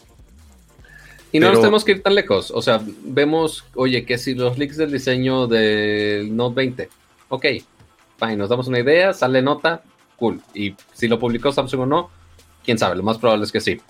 Oye, pero que se filtró la historia de todo The Last of Us 2 antes del lanzamiento, es como de, ay, güey, eso sí puede afectar desde ventas a la expectativa de, la historia, espolear a mucha gente de la historia del juego. Y que, ok, podría ser, sonar algo simple, este, que no es tal cual código fuente del juego ni nada así tan, tan, tan grave, pero eventualmente sí puede afectar muchísimo a eventualmente las ventas ya directas del juego. Y hay todo tipo de leaks. Hay cosas que lo hacen intencionales, hay cosas que no hacen intencionales, este, cosas privadas completamente, este, confidencial, que no debió haber salido en ningún otro lado fuera de esa red de la empresa. Pero, pero a ver, Akira, ¿va a cambiar tu perspectiva de que tienes y tu, y tu visión y la imagen que tienes de Nintendo? ¿Va a cambiar después de todo esto? Obvio no. A ver, pero pero quisiera no ver estas cosas, güey. Ok, a ver, pero ¿qué pasa? ¿Qué pasa si te filtran ¿Qué pasa si no quiero me van a hacer esto a mí? Es como cuando vives con tu pareja, lo amas, no lo vas a dejar de amar, pero no quieres verlo ir al baño con la puerta abierta. es un tema de elección personal. ¿Qué pasa si se filtran unos correos? Estoy, estoy suponiendo. ¿Qué pasa si se filtran unos correos? ¿De quién? En donde te enteras que Shigeru Miyamoto o algún ídolo que tienes de Nintendo es el güey más hijo de perra que te puedas imaginar y es una persona horripilante, completamente distinta. Si es en el contexto, si es en el contexto, güey, de una investigación que le están haciendo a Nintendo, güey, para sacar a la luz pública, güey. No hay investigación. o sea, que, que están investigándolo, güey, porque hizo una culerada, porque se suicidó un empleado de Nintendo, creo que tendría valor periodístico. Y entonces diría, güey, a ver, quiero saber qué hay detrás de la creación de estos juegos. Y a lo mejor si Miyamoto es un culerazo, güey, entonces sí quiero saberlo. Pero ¿Y si sale, pero si solamente la investigación después del leak? No, no, pero si solamente es como vamos a filtrar los mails a Miyamoto, güey, perdóname, pero es que eso es invadir la pinche privacidad de alguien. O sea, no hay valor periodístico. No hay valor periodístico. Que tengas morbo. que tengas morbo de saberlo, güey, no significa que lo puedas justificar. Eso es verdad. Dice Gerardo Becerra. Está buena, esa está buena. ¿Cómo fue? A ver, tú habla Si tienes morbo, si tienes morbo de saberlo está bien, pero eso no significa que esté bien y que deba de pasar. dice Gerardo Becerra en el chat, ¿qué pasa si encuentras fotos de Miyamoto dibujando a Luigi Culero él mismo? No importa, ah, güey. no importa, güey. Porque igual son cosas que no tenía por qué haber salido a la luz pública. Ese es el punto. Ya, o sea, eh, para mí ahí es donde acaba la discusión. Entonces, y, además también vamos a compararlo con un leak. un leak de un iPhone, por Dios. A ver, güey, ahí tenemos el leak del nuevo case, güey, del nuevo iPhone, güey. Tiene un nuevo diseño. O sea, ¿qué, a, qué, ¿a quién le afecta eso, güey? Realmente. O sea, piensa como el, el aspecto más negativo de eso. De un teléfono que sale en cuatro meses.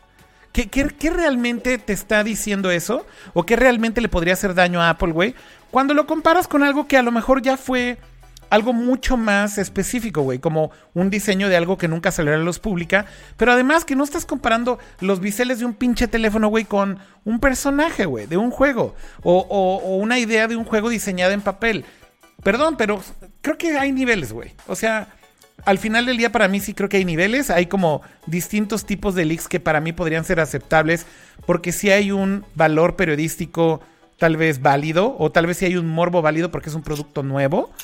Hay otros que creo que no, güey. Hay otros que destruyen al producto como pasó con pinche The Last of Us. O sea, hay de todo, güey. No podemos medirlos a todos por igual, creo yo. Y no podemos decir que un leak, insisto, si hay una investigación detrás muy cabrona y se liquea algo, tal vez hasta ayuda, güey, para que se destape más ese problema. Lo cual está bien. No estoy diciendo que todos los leaks Como el siguiente tema que tenemos, por cierto. A ver, ¿qué es cuál? Ya, pasemos a lo que sigue. no, que qué bueno que tocamos ese tema. Porque Muy buen segue. No, no, vamos a, vamos a un tema interesante de, personalidades reconocidas, que estén, pues no son leaks del, del, pasado de hace 20 años, pero sí es un tema que, que, está candente y están sacando mails, mensajes y todo, que pues viene siendo este, este, este juicio, ¿no? Kama, cuéntanos más. Pues lo que está sucediendo es que el Congreso de los Estados Unidos está citando a los CEOs de las cuatro compañías ahorita más grandes que existen en Silicon Valley, que son Apple, Google, Facebook y Amazon. Y lo que ellos pretenden es cambiar las leyes, porque son leyes que fueron escritas hace 100 años y que no se han adaptado y que no han cambiado a, lo que hoy en día eh, son y cómo operan estos grandes y monstruosos eh, conglomerados de empresas que dominan cada una sus áreas y sus mercados y que, y, que bueno, desgraciadamente para los competidores, pues sí infringen muchas leyes, eh, abusando de su poder justamente para aplastar, esa palabra correcta, a la competencia y seguir, y seguir creciendo, ¿no? Entonces, eh, esta es una investigación que ya llevan varios años haciéndola. Eh, se dice que tienen más de un millón de documentos recolectados entre evidencias, correos electrónicos, este, un chorro de cosas. Y apenas el día de hoy, fue hoy o ayer, no fue ayer, Akira? Sí, ayer. fue ayer. Y el, día de ayer los llamaron para testificar ante el Congreso, para responder una serie de preguntas, porque se les está cuestionando, obviamente, que su poder es tanto que no debería de ser así, entonces que van a empezar a regularlos porque no pueden permitir que no haya una competencia equitativa, ¿no? Entonces, en resumen, ya este, para yo, cerrar como mi introducción, de lo que se les acusa es cada uno en su área domina tanto que no permite el desarrollo de competencia. Apple controla un ecosistema, el de, eh, particularmente en, el App Store, fue de lo que más se le cuestionó a, Tim Cook, cómo funciona y cómo opera el App Store. A Jeff Bezos se le cuestionó que... en línea, obviamente. Este, ah, si no me equivoco, dijeron el dato que más del 70% de las transacciones en línea son a través de Amazon. Si no me equivoco, Kama. Así es, de e-commerce. O sea, lo que dicen es y el 70% obviamente... de las ventas en líneas son de Amazon, por lo tanto está completamente desequilibrado. De Google lo que se le acusa es que utilizan el poder de su buscador para espiar y rastrear todo lo que están haciendo sus competidores, además de sus herramientas obviamente de tracking y de búsqueda. Y a Facebook se le acusa de controlar el flujo de información que sucede en su plataforma y las prácticas que tienen para copiar. A de monopolizar las redes sociales. Exactamente, de copiar a sus competidores y si no es posible, de comprarlos o de aplastarlos como tal, ¿no? Y, ya, digamos de querer comprar a sus competidores y si no, amenazarlos con crear una herramienta similar. Tal cual. Eh, la verdad es que con todas las compañías, o, sea, con las cuatro que este, testificaron, ¿no? Testificó Team Apple, testificó Jeff Bezos, eh, testificó Mark, Mark, Zuckerberg y testificó Sundar Pichai de Google. Obviamente cada uno se lo filetearon de manera distinta, ¿no? No, no los están culpando a todos de lo mismo. Pero pues esta investigación del Congreso de los Estados Unidos y sobre todo de este como subcomité de eh, competencia y de prácticas antimonopólicas, finalmente lleva haciendo esta investigación durante muchos años y una de las cosas que les tenían ahí guardaditas eran mails en donde hay pruebas de cómo es que actúan estas compañías en muchas situaciones y cada una pues básicamente se fueron así de a ver, tú Amazon porque esto, tú Apple porque aquello, tú Google porque el otro y tú Facebook porque esto otro. Entonces, obviamente no los pondría todos en la misma cubeta, pero pero vaya, me llama la atención cómo aún con las pruebas, ¿no? O sea, por ejemplo, en el caso de, de Facebook me llama mucho la atención cómo se filtran todas estas conversaciones de cuando estaban tratando de comprar ciertas apps, ¿no? Eh, eh, como por ejemplo cuando trataron de comprar a Path, eh, que era una app bastante famosa de redes sociales, y luego terminaron comprando a Instagram. Pero ¿cuál era la lógica detrás de estas compras, no? Y hay mails de Mark Zuckerberg diciéndole a sus empleados y a sus ejecutivos, literal, diciendo, güey, tenemos que comprar estos güeyes para destruirlos o apagarlos, güey. O sea, literal. ¿Por qué? Porque es la única manera en que podemos sobrevivir, güey. Porque si no, estas apps nos van a aplastar. O sea, nos van a terminar comiendo el mandado. Entonces, el... el pues sí, bueno, ya, yo no voy a opinar. Es que este tema sí me pone muy acá. a ver. Pues obviamente si tú estás vendiendo limonada en tu calle y ves que el vecino se pone a vender limonada, por supuesto que vas a decir, tengo que hacer algo nuevo para que no venda más limonada que yo porque de esto me mantengo y de esto como. Y eso significa ponerle dinamita. Y eso significa ponerle dinamita al puesto de, de la competencia, ¿cómo, Dani? Pues no dinamita, pero igual le puedes echar ahí polvitos mágicos de su limonada. Oye, no, así, así esa, esa bien tía diabólica. Le caerías bien a Mark Zuckerberg, Dani. No es cierto. Vaya, miren, ustedes saben que yo soy bien Barbie comunista la mayoría de los días. Pero es, después de ver este tipo de juicios, sí digo, a ver, por un lado, la gente que está llevando a cabo los juicios no está preparada. Y eso lo vimos ah, en diversas ocasiones en otros juicios contra las compañías. Eso es un chiste en el gobierno de Estados Unidos en realidad los juicios no van a llegar a ningún lado o van a ir en una dirección en la que no deberían de ir. Eso es un, por un lado lo que pienso. Segundo, imagínate que así trataran a todas las empresas que recurren a este tipo de prácticas. O sea, si, dígase una cadena como a lo mejor un Walmart, ¿no? Que Walmart, pues, o sea, también tiene malas prácticas de decidir a qué distribuidores o a qué, a qué productos va a poner adelante de su, de sus, ay, anaqueles, a cuáles no pone, a cuáles sí los limpia, a cuáles no los limpia y te deja el producto todo mugroso. O sea, hay un sinfín de compañías que tienen malas prácticas que son mucho más, eh, ¿cómo se podría decir? perjudiciales, pero como ahorita la moda está en fijarse en, empresas digitales, bueno, pues vamos a atenderlos, ¿no? Vamos a darles el foco eh, que, necesitan. Y la otra es que, pues, o sea, hay, hay cosas que sacan que son fallas de las plataformas que están fuera del poder humano de los creadores de las mismas plataformas, de las plataformas, y que se los adjudiquen como si hubieran sido ellos, así de, en el video que nos pasó Kama, ¿no? Que era un resumen de, a ver, Jeff Bezos, ¿por qué no le contaste, no le contestaste a la vendedora 646 que tenía un bestseller en tu, en tu plataforma de libros estuvo muy y que ahora ya no le, ya no le funciona? Eso estuvo muy, muy, absurdo.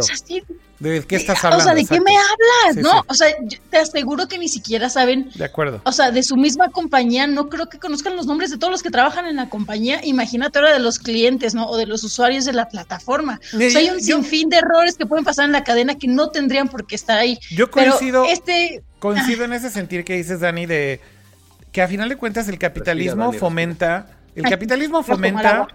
Fomenta esa competencia súper cabrona. O sea, eso creo que al final del día lo, sabemos. Todas las marcas o compañías o servicios online o lo que sea que están compitiendo en un mercado abierto y capitalista, pues básicamente se tienen que enfrentar a eso. Esa es la lógica del pinche capitalismo, digo, para acabar pronto.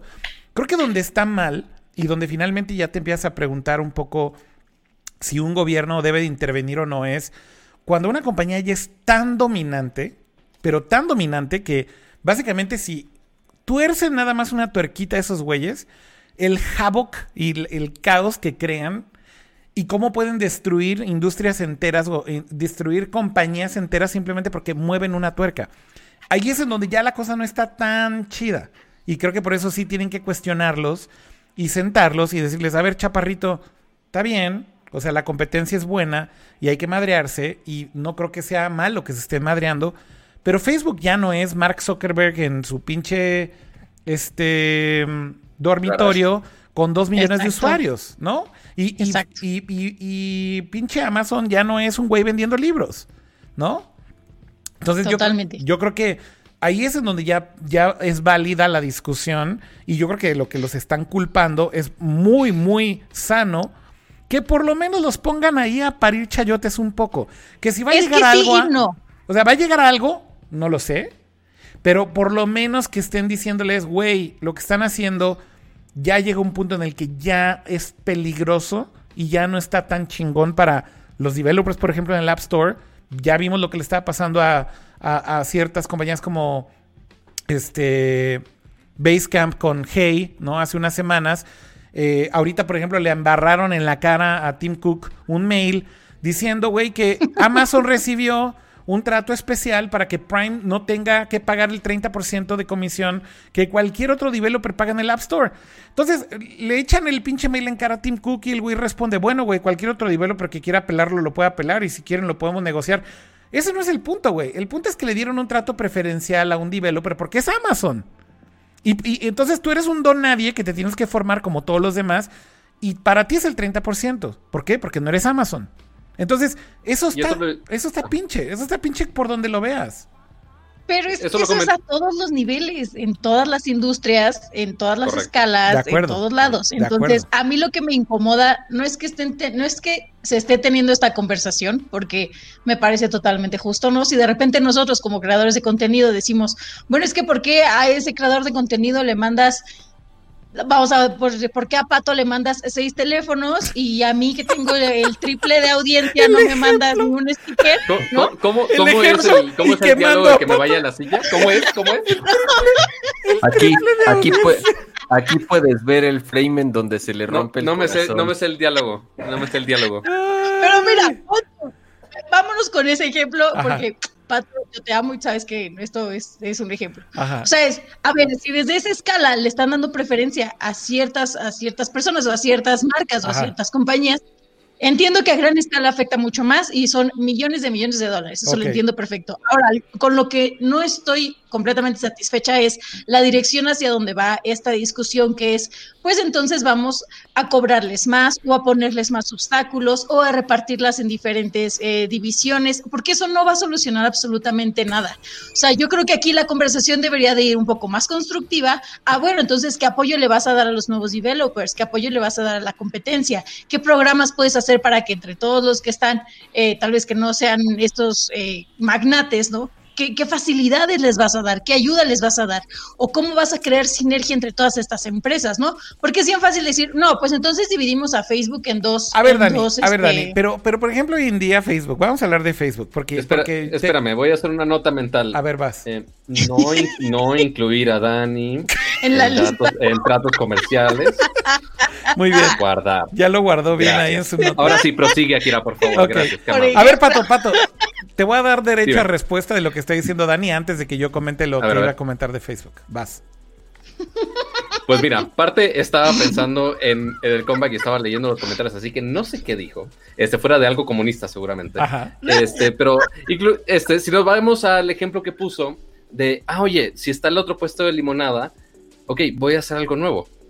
Pero, güey, porque si ponemos el caso de Facebook, que lo ha hecho muy descarado en los últimos años, vimos este, como vimos cómo aniquiló a Snapchat. O sea, afortunadamente Snapchat sigue funcionando, este, pero no a los niveles que tenía cuando justo empezó el formato de las historias. Sin duda. Lo robó descaradamente eh, en Instagram y le funcionó súper chingón. O sea, bien por ellos, el market share les funcionó. Fine. Lástima de Snapchat que no pudo disfrutar de, este, de ese formato y que no lo pudo copiar de alguna manera. no sé cómo estuvo el asunto. Que ojo, que lo que hicieron es ilegal. No, porque tampoco es que puedas mm, patentar, güey los pinches stories, güey, como si fuera un trope, güey, de algo que inventaste que nadie te lo puede O sea, no lo puedes proteger, estoy de acuerdo. No, pudieron patentar el formato. Pero, es, pero, es, un nivel de cinismo absurdo, güey. Es un nivel de cinismo absurdo. No, y también lo vemos no, y también lo vemos con TikTok, que despegó TikTok y, ay, casualmente, ay, salió Lazo, qué extraño, y ya murió Lazo, bendito el Señor. A ver, este, pero eventualmente este formato va a llegar a, Instagram también. Dime, dime, Dani, ¿Cuántos veranos? No, Cama otra vez en prisión. Éntrale, Cama, éntrale. Cama. ¿Cuántos veranos no hemos visto que sale la película con la misma, o sea, que salen dos películas con exactamente la misma temática, casi el mismo nombre, de dos distribuidores diferentes? Es exactamente lo mismo. Si tu competencia va a sacar un producto que, pues lo ves que está sabroso, pues sí, exactamente. Eso haces la competencia. Pues es que no deberían de irse por ahí, deberían de irse, bueno, entonces, ¿cómo vas a ayudar al desarrollador que no tiene las oportunidades que tiene Facebook pero de Amazon Google? A ver, espérame, espérame, nada más déjame aclarar una cosa, Dani, porque a ver, las cosas de las que les están culpando y echándoles en cara, no es que compitan, ¿eh? Ojo. O sea, las cosas a las que les están culpando, por ejemplo, es A ver, Amazon tiene un track record ya muy, muy, muy notable de piratear civilmente los productos que se venden bien en su marketplace para destruir a sus propios vendedores. O sea, básicamente, como funcionaba originalmente Amazon era, ellos te vendían todo. Después abrieron un marketplace para que tú pudieras usar todas las herramientas de Amazon y vender productos que son originales. Entonces imagínate que tú desarrollas tu propio producto, le metes RD, lo vas a fabricar a China, vete a saber, le metes un montón de dinero, ¿no? Y, y, resulta que es un putazo el juego, el producto, ¿no? Desarrollaste un pinche case que carga wireless o whatever. Y es increíble y se vende de poca madre y todo está increíble. Y de repente llega Amazon y se inventa estas mamadas llamadas Amazon Basics, que no son más que rip-offs de productos que son exitosos en su plataforma, pero que, ojo, usan toda la pinche información que tienen y toda la inteligencia artificial que hay detrás ya de estos sistemas y todo el análisis de consumo de productos, identifican las cosas que se están vendiendo perfectamente bien y arrancan sus pinches copiadoras, güey, para hacerte la competencia ellos mismos y destruirte. O sea, eso está mal. Y eso está mal como quiera que lo veas porque el problema no es que te lo copien, el problema es que ya no tienes competir, cómo competir con ellos. O sea, no hay. problema no es problema. No hay manera de competirle a una compañía de ese tamaño. Ese es el problema. y que además, y que además utilizan lo que hacen es, y se lo cuestionaron eh, con una pregunta muy específica, es tú cuando vendes un producto y también tienes un vendedor externo que, que es un proveedor tuyo, que vende un producto muy similar, aunque la gente haga una búsqueda muy precisa de ese producto, tú le vas a mostrar el tuyo primero. Tú siempre vas a poner tus propios productos hasta arriba y van a ser los primeros que van a salir. Y a lo mejor el de la competencia lo vas a meter en la página 2 o en la página 3. Entonces, no nada más estás copiando el producto, sino que estás manipulando cómo estás mostrando la información para enterrar y ocultar a los que podrían ser tu competencia. Pero es que eso también es para que ya le metas pauta a Amazon. Pero no, no, no, o sea, porque no, porque no es solo con pauta, porque eso no puedes competir con ellos, Dani. No puedes. Pero es que también para eso lo hacen. O sea, ahorita Amazon está como loco vendiendo sus campañas de publicidad para que pongan tus productos como en prioritarios, así como Google lo hizo en su momento. Pero no estoy justificando a Amazon, está mal, éticamente está mal, éticamente yo no lo haría, me parece. Ajá, exacto. ¿Pero porque no estás, o sea, es, es, de lo mismo que se Porque hay leyes de anticompetitividad en Estados Unidos muy específicas pero tú como vendedor estás eligiendo estar en esa plataforma, tú podrías no estar en esa plataforma. Lo que ellos tienes opción realmente, tienes opción realmente a elegir otra plataforma si el 70% del e-commerce en Estados Unidos se hace en Amazon. La neta es que no. Pues de que tienes opción, tienes opción. Bueno, eso es lo que quiere, eso es pues lo que decía Jeff Bezos, ¿no? Así de que sí, sí hay, hay opción, güey, el 30% del mercado. ¿Qué sitios, ¿Y qué sitios te van a dar esas herramientas? Entonces, mira, yo, yo finalmente también a veces sí le juego al abogado del diablo y digo, esas compañías han invertido mucho dinero en desarrollar cosas que son extremadamente útiles y que le están dando estas herramientas prácticamente por nada a, la gente. Y de repente la gente dice, ah, ok, pues hay take it for granted, empiezo a usar estas herramientas y cuando me la voltean y me quieren competir ya no me gustó. O sea, hay una dualidad que estoy de acuerdo que es como otra vez, es el juego del capitalismo, ¿no? Quieres todo gratis, quieres que no te compitan, quieren, quieres que ellos ya invirtieron un chingo de dinero, pero no quieres tampoco que te jueguen acá, que, que no te... Es eso. Que no, o es eso. Entonces sí es como un poco hipócrita el que después ya dices, ay, güey, no, no me gustó. Entonces, sí, pero, pero, el único caveat aquí, que es donde yo vuelvo a hacer la observación es, ya no es lo mismo Amazon de ahorita que Amazon de 10 años. No puedes competir con estos güeyes, esa es la realidad. Si ahorita, por ejemplo, tú eres un app developer, vamos a otra compañía y se la quieres hacer de pedo a Apple, es muy difícil hacérsela de pedo a Apple para que vendas tu app con las condiciones que tú quieres. Si Apple un día dice, no, güey, no está en las reglas, o no te voy a dejar, o no está escrito ni siquiera, olvídate que estés violando sus reglas escritas, pero no está escrito, entonces no te voy a dejar, está rechazada tu app, bye. No es como que puedas irte a poner enfrente para vender una app para iPhone, valiste madre. O sea, porque además está cerrada el App Store por completo. Entonces, el control que tienen es absoluto. Y, y, hacen todo para prevenir que no haya side loading, que no haya otras tiendas, porque la seguridad, porque esto, porque el otro. Entonces, hay como ciertos puntos en donde ya también el argumento se cae. O sea, yo estoy de acuerdo que Apple está en todo su derecho a decir cuáles son las reglas del juego. Y si las quieres jugar chingón y si no también, llégale. Yo estoy 100% de acuerdo con eso. Estoy de acuerdo también en que lo hacen mucho por proteger la experiencia del usuario. Porque efectivamente el hecho de que estén checando el código fuente manualmente, pero también automáticamente y filtrando pura basura que llega al App Store, está bien que lo hagan, está perfecto, la experiencia de uso es mucho mejor que en Android. Donde ya no me cuadra tanto es cuando tienes un pedo como developer con Apple y te pueden mandar olímpicamente a la chingada sin que tengas ningún derecho de discusión. y no tienes opciones, no tienes alternativas. O sea, pelaste riata si te peleas con ellos. Ese es el problema. Entonces, todo, todo tenemos que verlo como con óptica distinta, ¿no? Por ejemplo, a Google lo culpan mucho de ser una compañía monopólica con el tema del search.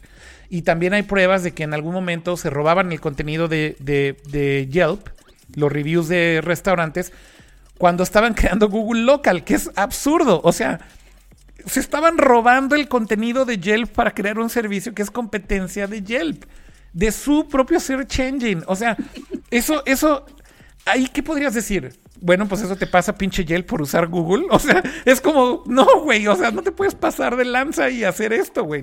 Es demasiado. Entonces, ahí siento yo casos en los, en los que son muy debatibles. Y estoy de acuerdo en como tu forma de pensar, Dani, que también la competencia es básica y es necesaria. Pero insisto en decir, ya no son las mismas compañías. Tienen mucho poder.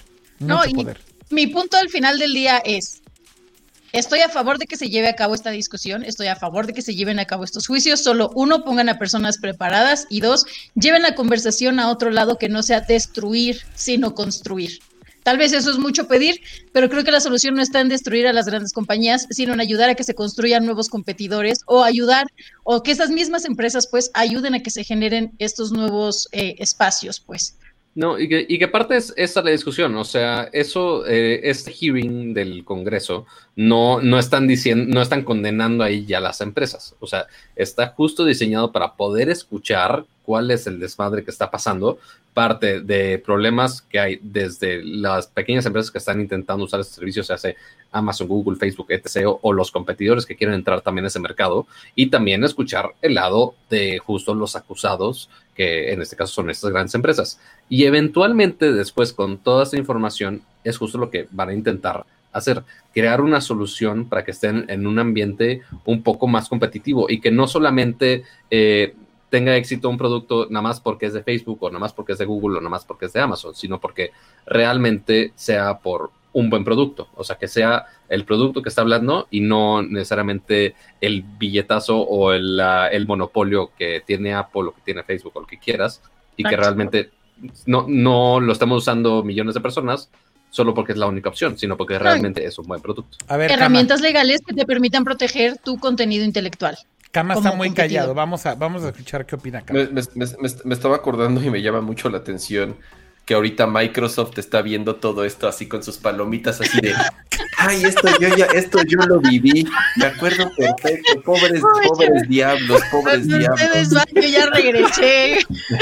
Así. Bill Gates Bill Gates está Bill, Gates así de ay yo ya hasta me retiré este está, está, bien chistoso que, que bueno esto es una historia que se ha repetido en, varias ocasiones, no es la primera vez que, que, investigan a estos grandes corporativos. En Europa es muy común, en Europa cada rato los están regulando y multando, pero no les pasa nada, o sea, los multan y es como quitarles un pelo a un gato. Entonces, eh, ¿qué, tienen en común estas compañías? Mira, principalmente Google, Amazon y Facebook, yo creo que esas tres son más nuevas. Apple, de, las cuatro, Apple es una compañía que ya existe desde hace mucho, tiene mucha más historia y curiosamente es una empresa que ha pasado por muchas etapas y que en algún momento estuvo al borde de la bancarrota por cuestión de días y pues bueno, ya hoy, hoy en día es la empresa más valiosa del mundo, pero a diferencia de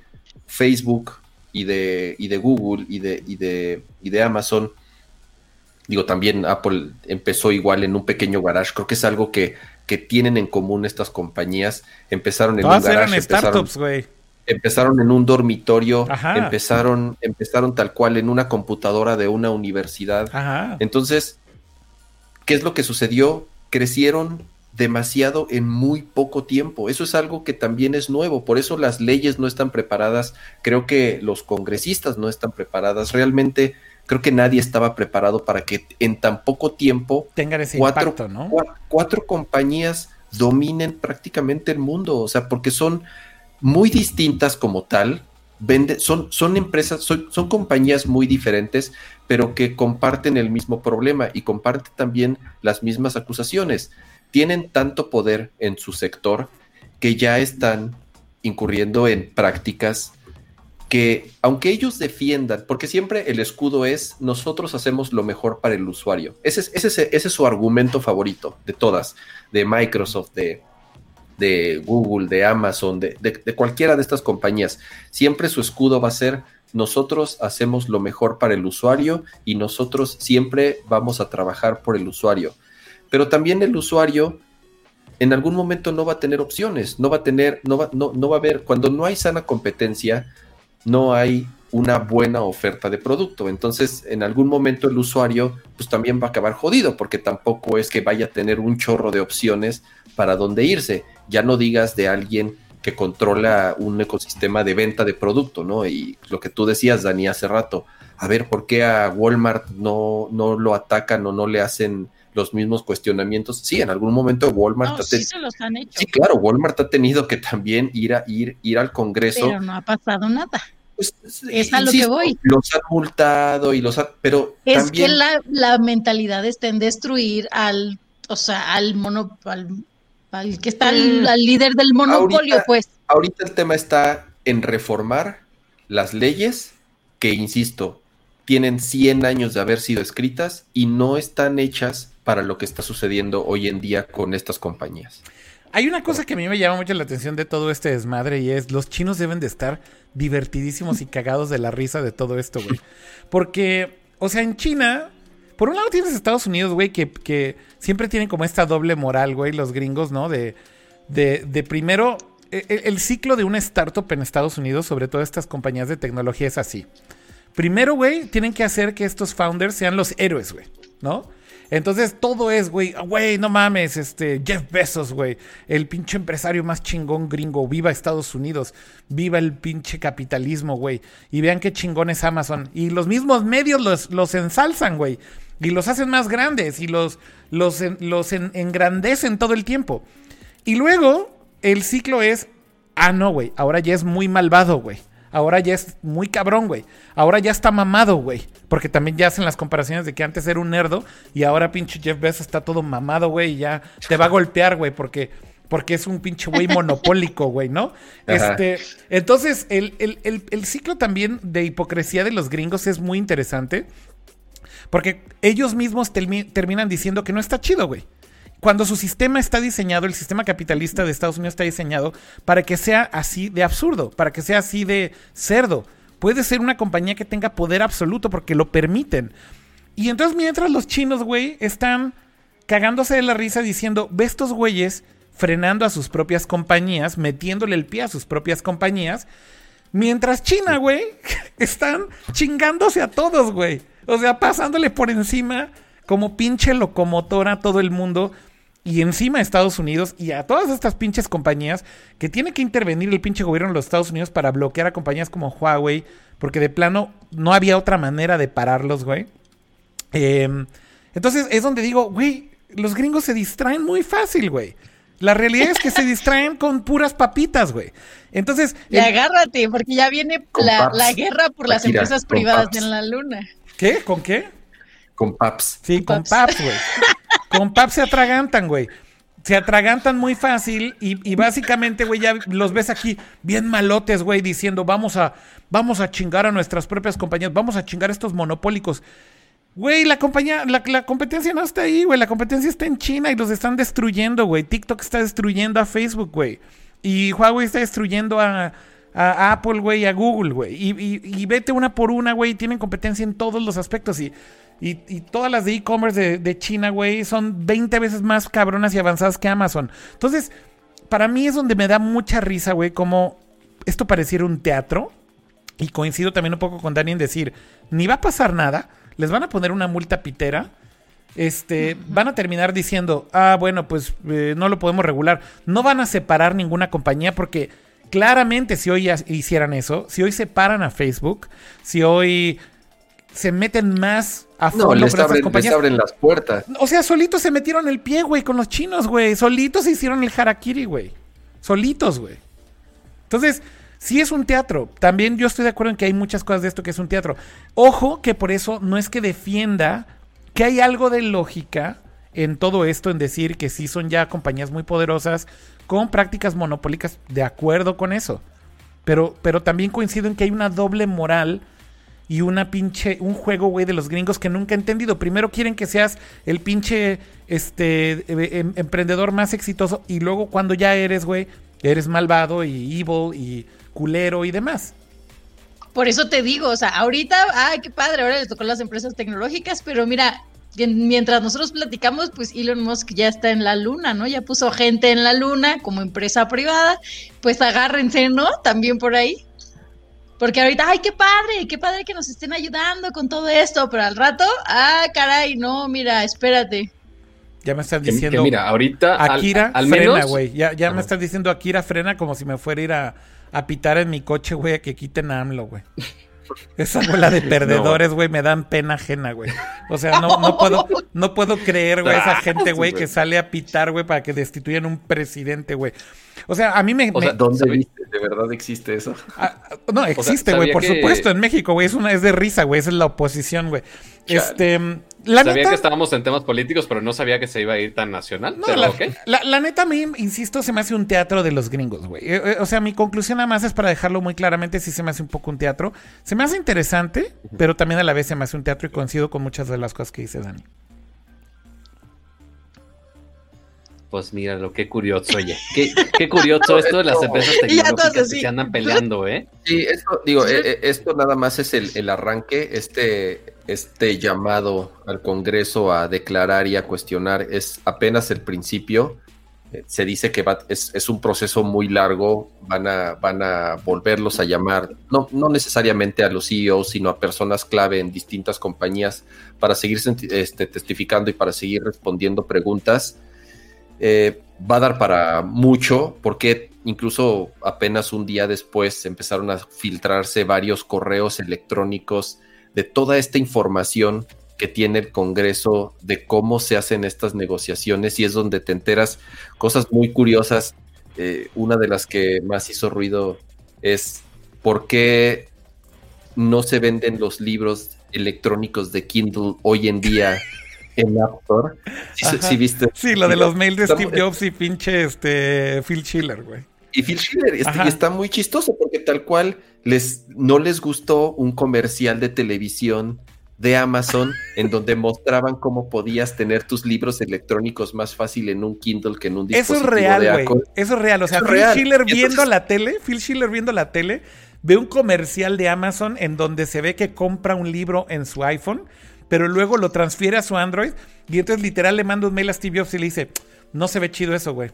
Y entonces por eso los bloquean, güey. Y dice, y dice Steve, y Steve Jobs así de, güey, ¿no? Pues, o sea, en teoría nos tendrían que estar pagando un porcentaje. Si están utilizando nuestro ecosistema, tienen que pagarnos un porcentaje. Y ahí es como surge todo este desmadre de los libros electrónicos. O sea, regreso a lo mismo. Apple ya pasó ante el Congreso y Amazon por todo, o sea, por, estas prácticas de anticompetencia de por qué ellos sí, por qué ellos no, por qué le cobras más, por qué le cobras menos. Y como dice Dani, sí, en muchos casos eso ha existido toda la vida.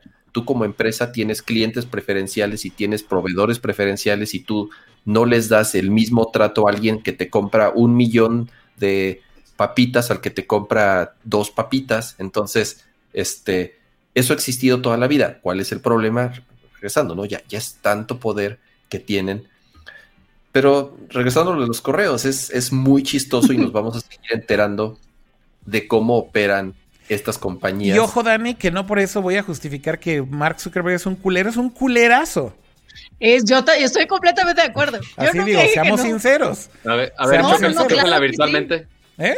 virtualmente, por favor. Al otro lado. Yo digo lo mismo. Una, dos, tres. ¡Ah!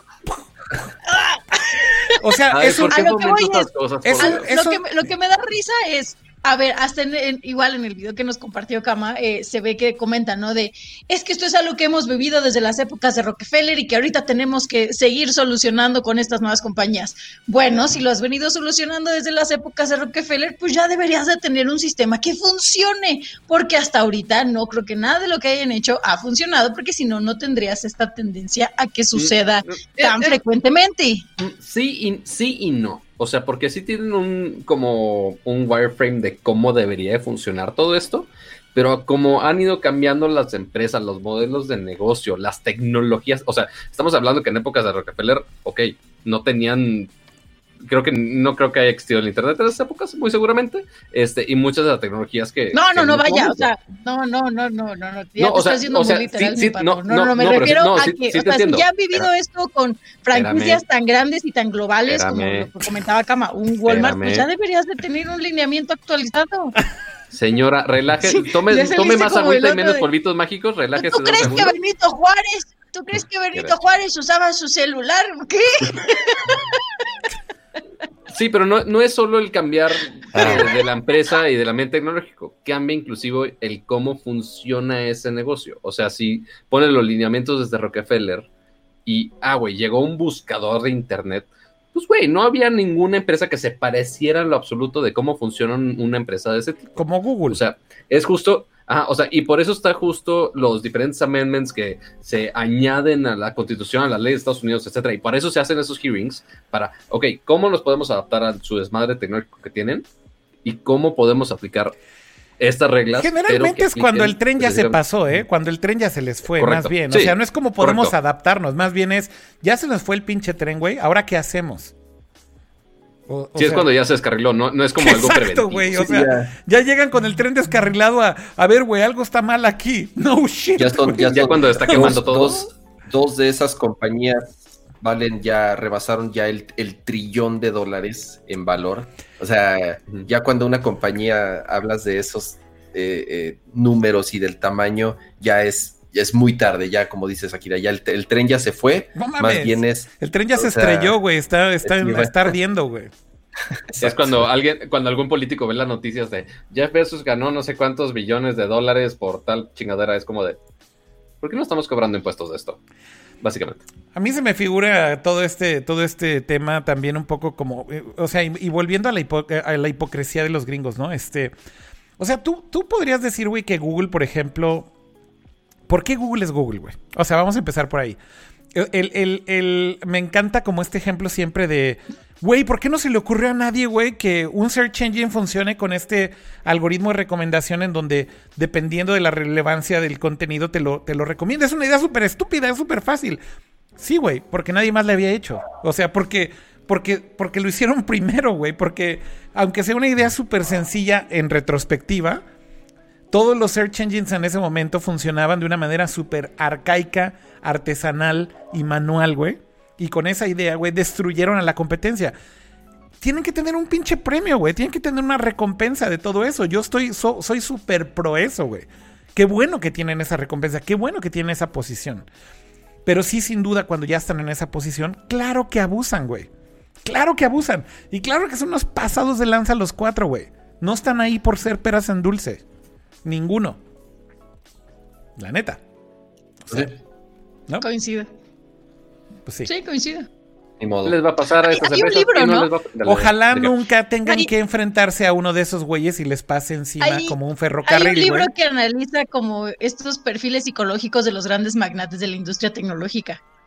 O sea, que te dice, todos ellos coinciden en esto, esto y esto, o sea, en este perfil psicológico, y tienen tendencias a esto y esto y esto, pero esto surge por esto y esto y esto. Entonces, te dan como todo el, todo el background para que, o sea, no los justifiques porque nunca es justificable cómo se comportan, pero es como la radiografía de cada uno de ellos y cómo es que todos los líderes de las compañías, o bueno, no todos, pero la mayoría de los líderes de las compañías, perdón, más poderosas, tienen como estas características similares, o sea, que en su mayoría son unos hijos de su tal por cual.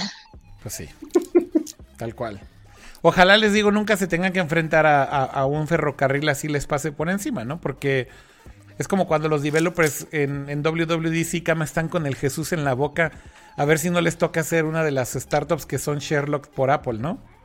Sí, o que te cambien de un momento a otro las reglas de negocio y que si todo tu ecosistema y todo tu business plan se basaba en una funcionalidad o en una o en un API o en un framework en particular y de pronto Apple te dice, ¿sabes qué? Pues ya no, ya no va para adentro y lo vamos a eliminar porque es inseguro o por cualquier otra razón que se puedan sacar de último momento, pues sí, tu negocio se puede ir al traste. En dos segundos. Así vamos a, vamos a cambiar esta regla, así por alguna mágica razón. No vamos a decir que es por ti en específico, pero vamos a cambiarla para que te friegue todo el changarro. Exacto. Que por otro lado, y como dice Dani, es, a ver, ellos crearon el hardware, ellos crearon las herramientas de desarrollo, ellos crearon el ecosistema, ellos te dan los servidores. Lo que decíamos de Twitter, My House, My Rules. Claro, ellos tienen todo, entonces, a ver, eh, ¿dónde está el balance? Es, es es la regla de oro. Eh, todo en exceso es malo, tal cual. Exacto. Muy, muy, ni tan tanto. Todo en exceso es malo. Y, lo difícil es encontrar un equilibrio. Y digo, yo no sé, yo no sé si estas audiencias lleguen a eso. Yo, yo no lo veo nada sencillo. Pero, pues bueno, por lo menos es lo que se ha avanzado del, del tema hasta ahora, ¿no? Así fue. Pues sí, es encontrar incentivos para estas compañías para que haya una competencia sana. O sea, no destruirlo, sino al contrario, buscar como este, mm, ¿cómo le llaman? Este refuerzo positivo.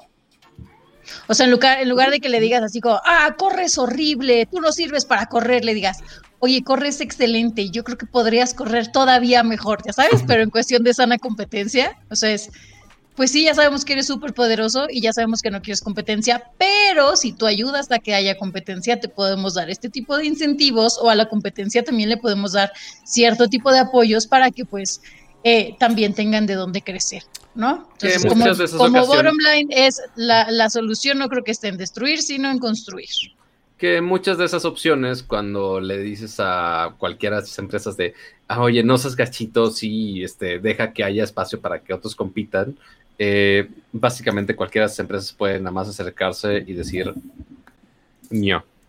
Y se jode todo, pero a ver qué puede hacer. No, pero les das un incentivo económico, les das un, les das un incentivo dinero le vas a, dar a, la competencia como al no necesita más dinero no no estoy hablando de dinero no estoy hablando de dinero no, estoy hablando de incentivo económico estoy hablando de incentivo de qué otra manera le vas a incentivar es diferente ¿Qué, otro incentivo pues hay mil maneras con las que puedes ayudar y que, han, sido y que han sido exitosas en diferentes países, nada más que Estados Unidos, como dice Kira, está enfrascado en una pelea que no van a ganar porque no tienen expertos que lleven a cabo el debate. A lo que voy es, podrían fijarse a otros lados también chafa los congresistas de Estados como en Muchos, como, en muchos, lugares también. No, bueno, o sea, imagínate que aquí tuvieran que interrogarlo unos mexicanitos. No, bueno. Unos de Morena, güey, unos de Morena entrevistando a Facebook, güey, estaría bien chingón. Pagaría por ver ese stream, güey. Este. vamos a verlos entrevistando a, Ricardito Blanco a ver qué, barra basada tiene que responder. No les den ideas, güey. No les den ideas. este. Mm, la neta, mm, pues yo creo que con eso ya podemos cerrar ese ese tema de, de, los CEOs en Estados Unidos y creo que también ya del podcast porque era el último tema del día de hoy y llevamos ya, déjenme nada más aquí notificarles, dos horas 41 minutos, así que ¡pum! Creo que es hora de ir cerrando este episodio del día de hoy. Principio, parece bien? Al principio estábamos diciendo, estábamos en duda nosotros de, oye, son poquitos temas, ¿no? Y ya alguien dijo, no, seguro se va a extender. Yo dije que era poco. ¿ah? Yo dije que era poco. Ajá. Sí, yo también tenía va a pedir mi renuncia después de este podcast. ya están diciendo no, yo que desde antes, Cani, no te preocupes. Ya están diciendo que hay yo una... Ya están diciendo que hay unas manitas abajo en el, en el, en el stream que le dieron dislike y dicen que son los que protestan los fifis esos del claxon. Este, que ya vinieron a darle dislike. Los ofendiste, güey. Sí, güey. Igual ahorita voy a ofender a los que también son de esos maromeros que se rompen el cuello de morena. También quiero ofenderlos a ellos. Yo por igual, güey. Yo, ni con uno ni con eh, otro, güey. Yo, yo lo único que sé es que yo no le hago, yo no le hago la barba a ningún político, güey. Eso es lo único que sé. Akira ciertamente anda con muchos, muchos polvitos mágicos el día de hoy. No pensé que, eh, o sea, Dani quitando los patrocinios de marcas, después este, Akira quiere que el gobierno nos cierre el changarro, pero bueno, eso es algo que uno tiene que tolerar. Lo que no podemos tolerar son los dislikes. Ya, ya, ya como los mencionó Akira, ya subió a 10 dislikes. Este, gracias a Just Another Gamer por esos, ese superchat de 19 pesos. También alguien puso un superchat de 300 pesos con palomitas que ya no la encuentro. ¿Dónde está el superchat? Este, pero ahorita lo busco. Este, pero a las más casi 800 personas que estuvieron, estuvimos en algún momento más de 800 personas, que se agradece muchísimo. Este, por supuesto, que dejen su bonito like, como dice Kama, se agradece muchísimo. Y ahora que estamos ya haciendo el cierre del episodio de hoy, hay, que cumplir, hay que cumplir lo que dijimos de que si de que si llegábamos a, los 300 likes, Kama iba a volver a enseñar su playera. A los 300 llegamos a 527, oye, un montón. Pues también. ¿O, qué quieres ofrecer más acaso? Muy bien. ¿Cómo estaba ese pedo, Kama? aquí, aquí es donde tienes que hacer. que decían que si llegábamos a 300. Pero así la mostré. Otra vez, otra vez. Por eso que lo hagas de nuevo. De hecho, tenías, no tenía boquita por la lonja, por el pliegue de la lonja. Este, pero bueno. ¿Cuál lonja? No manches, ¿cuál lonja? kilos desde la secundaria. o sea, ahí te va, mira. Cama, Dani Kino, cama, Dani Kino, Pato diciendo que cama tiene lonja. ¿Es en serio? Dios mío. Eh, en la cuarentena uno se descuida, Dani. respeta, cama. Pero bueno, ya. Oigan, están preguntando, están preguntando en el chat si vamos a subir el podcast en audio. Sí, ya les dijimos que hoy. Sí. Te pasaste ahora sí otra vez. Le repito. Otra vez. Ya, que me, ya que te están interrumpiendo los avisos para los patoquiales, este, muchas gracias a todos por ver este, esta emisión en vivo de Nerdcore Podcast, como todos los jueves en la noche, alrededor de las nueve, nueve y media de la noche. Recuerden a su, asistente eh, inteligente o no tan inteligente favorito, dejen su bonito like, suscríbanse al canal, se hace en Twitch, se hace en YouTube, en donde quieran. Igual si quieren ver la repetición, va a estar aquí en YouTube muy bonito y muy coqueto. Eh, también la versión de audio, para los que quieran este, tenerlo mientras estudian, mientras trabajan, mientras, mientras trapean, no sé, cuando quieran. Eh, recuerden que lo vamos a estar subiendo los sábados. Si no está subido el sábado en la noche, se hace domingo en la mañana. Por favor, denle eh, tuitazos a Akira con arroba Akira Reiko, que ahí está en su usuario. Eh, se aprecia muchísimo la insistencia porque de repente eh, se le van las cabras al señor. ¿Para qué le decimos que no? A mí se me van los patos, al señor se le van las cabras, cada quien su animal. pero yo creo que muchas gracias a todos los que estuvieron aquí en el chat, gracias a los superchats, gracias a mis chistes malos de todas las emisiones y también, por supuesto, a todos los hosts que estuvieron el día de hoy. Muchas gracias, Kama, por aguantar todo el tema político y no de Apple. Dicen que Elon Musk chocó su Tesla en las marchas de frena. No, no puede chocarlo porque tiene autopilot.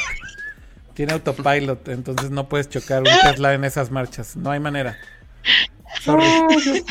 Lamento desilusionarlos. Que si quieren desearle el mal a un fifi en un Tesla, no va a chocar en una marcha. Créanme. Goddammit. Bueno. Cama, muchas gracias. Cama. Adiós, Cama. hombre, gracias a ustedes y gracias como cada semana a los que nos acompañaron en el en vivo. Y yo me comprometo a estar moliendo a Kira para que suba el podcast rápido. Yo también soy, un partidario de, del equipo de los podcasts, entonces yo, yo lo presiono de verdad. Dani, Dani muchísimas gracias. Oye, yo, yo quiero shakear la mano de, de Cama para que vean que aquí todo, todo es fair play, ah, que nos llevamos bien. A ver. A los dos, a los dos, al mismo tiempo. Así, espera, Hagan el ah, comercial de. hagan, ¿Yo qué? No, hagan ¿Yo el, estoy involucrado aquí? Hagan el comercial de Nike. Eh, así, mitad y mitad. Ah, no. La, neta, ni respetos, güey, con ese anuncio. A ver, ahí, ahí, ponte a la mitad. para el otro lado, chavo. Mira, están haciendo su comercial de Nike ahora. Ah, mira qué padre. Vean qué, qué unidos somos. Ah, parece ser que a los demás hosts les dieron un gran patrocinio de polvitos mágicos y a mí no me compartieron. Este, porque ya andan muy hypers, por más que sea casi ya la. No te tocó. Bueno, doce y media de la mañana. Este, y aquí también, muchísimas pues, gracias. A ver, dale, dale, Yo nada más quiero decirles que los quiero mucho, me encantó este Nerdcore picante. Yo les avisé desde antes de entrar al y les dije, hoy voy a andar de Contreras, ¿ok? Y todos dijeron, ok. Lo lograste. Pero, ¿por qué lo, pero ¿por qué lo publicas como si... Oye, Dani, ¿pero por qué lo publicas como si fuera novedad? Como si fuera Giga. Ah, porque casi nunca andaba. Hoy andaba especialmente Contreras. Hoy nada más fue para ponerme como abogado del diablo y pues que esto tuviera sabor, pero todo fue acordado, no crean que yo tengo algo en contra de nadie.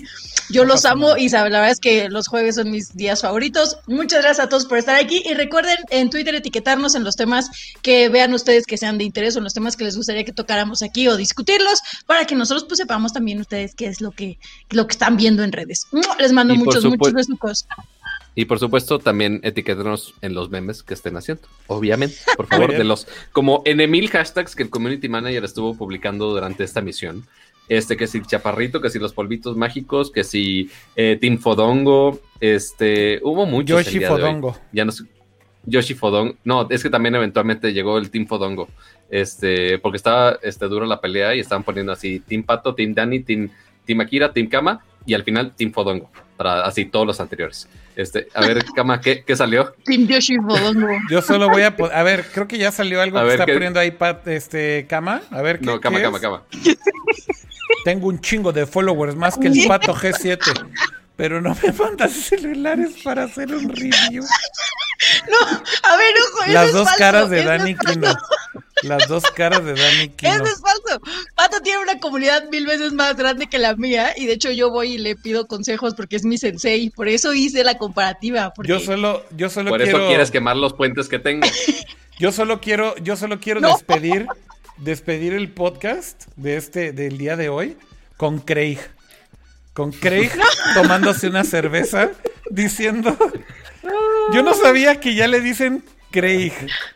Ah, Yo no sabía que, que se llama Craig, así lo bautizaron. Lo bautizaron como Craig y dice aquí Luis Philip, dice, viendo su programa, salud y con un Craig todo buena onda y bon... Es un Craig buena onda y bonachón, güey. Ya, con esto despedimos, güey. No hay más. Ah, pensé que ibas a scrollear. Ya ni, he visto, ni he visto qué tanto nos mandaron. Ah, ya dejen a Craig en paz, güey. Bueno. Ahí nos vemos ahora sí. Cuídense mucho. Ahí nos vemos la próxima semana. Los amamos. Adiós. el siguiente jueves. Adiós. Ya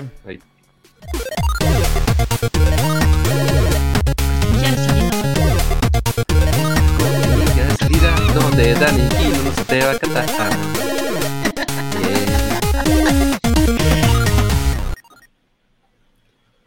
Te doy, te doy permiso cuando quieras, puedes cantar alguna de las cortinillas, Dani, no, no hay problema. O sea, yo sé que Akira y Kekama no se atreven, pero... No me gusta tu voz, Pato. Ay, yo nada más le hago... Oye, no. Y ya.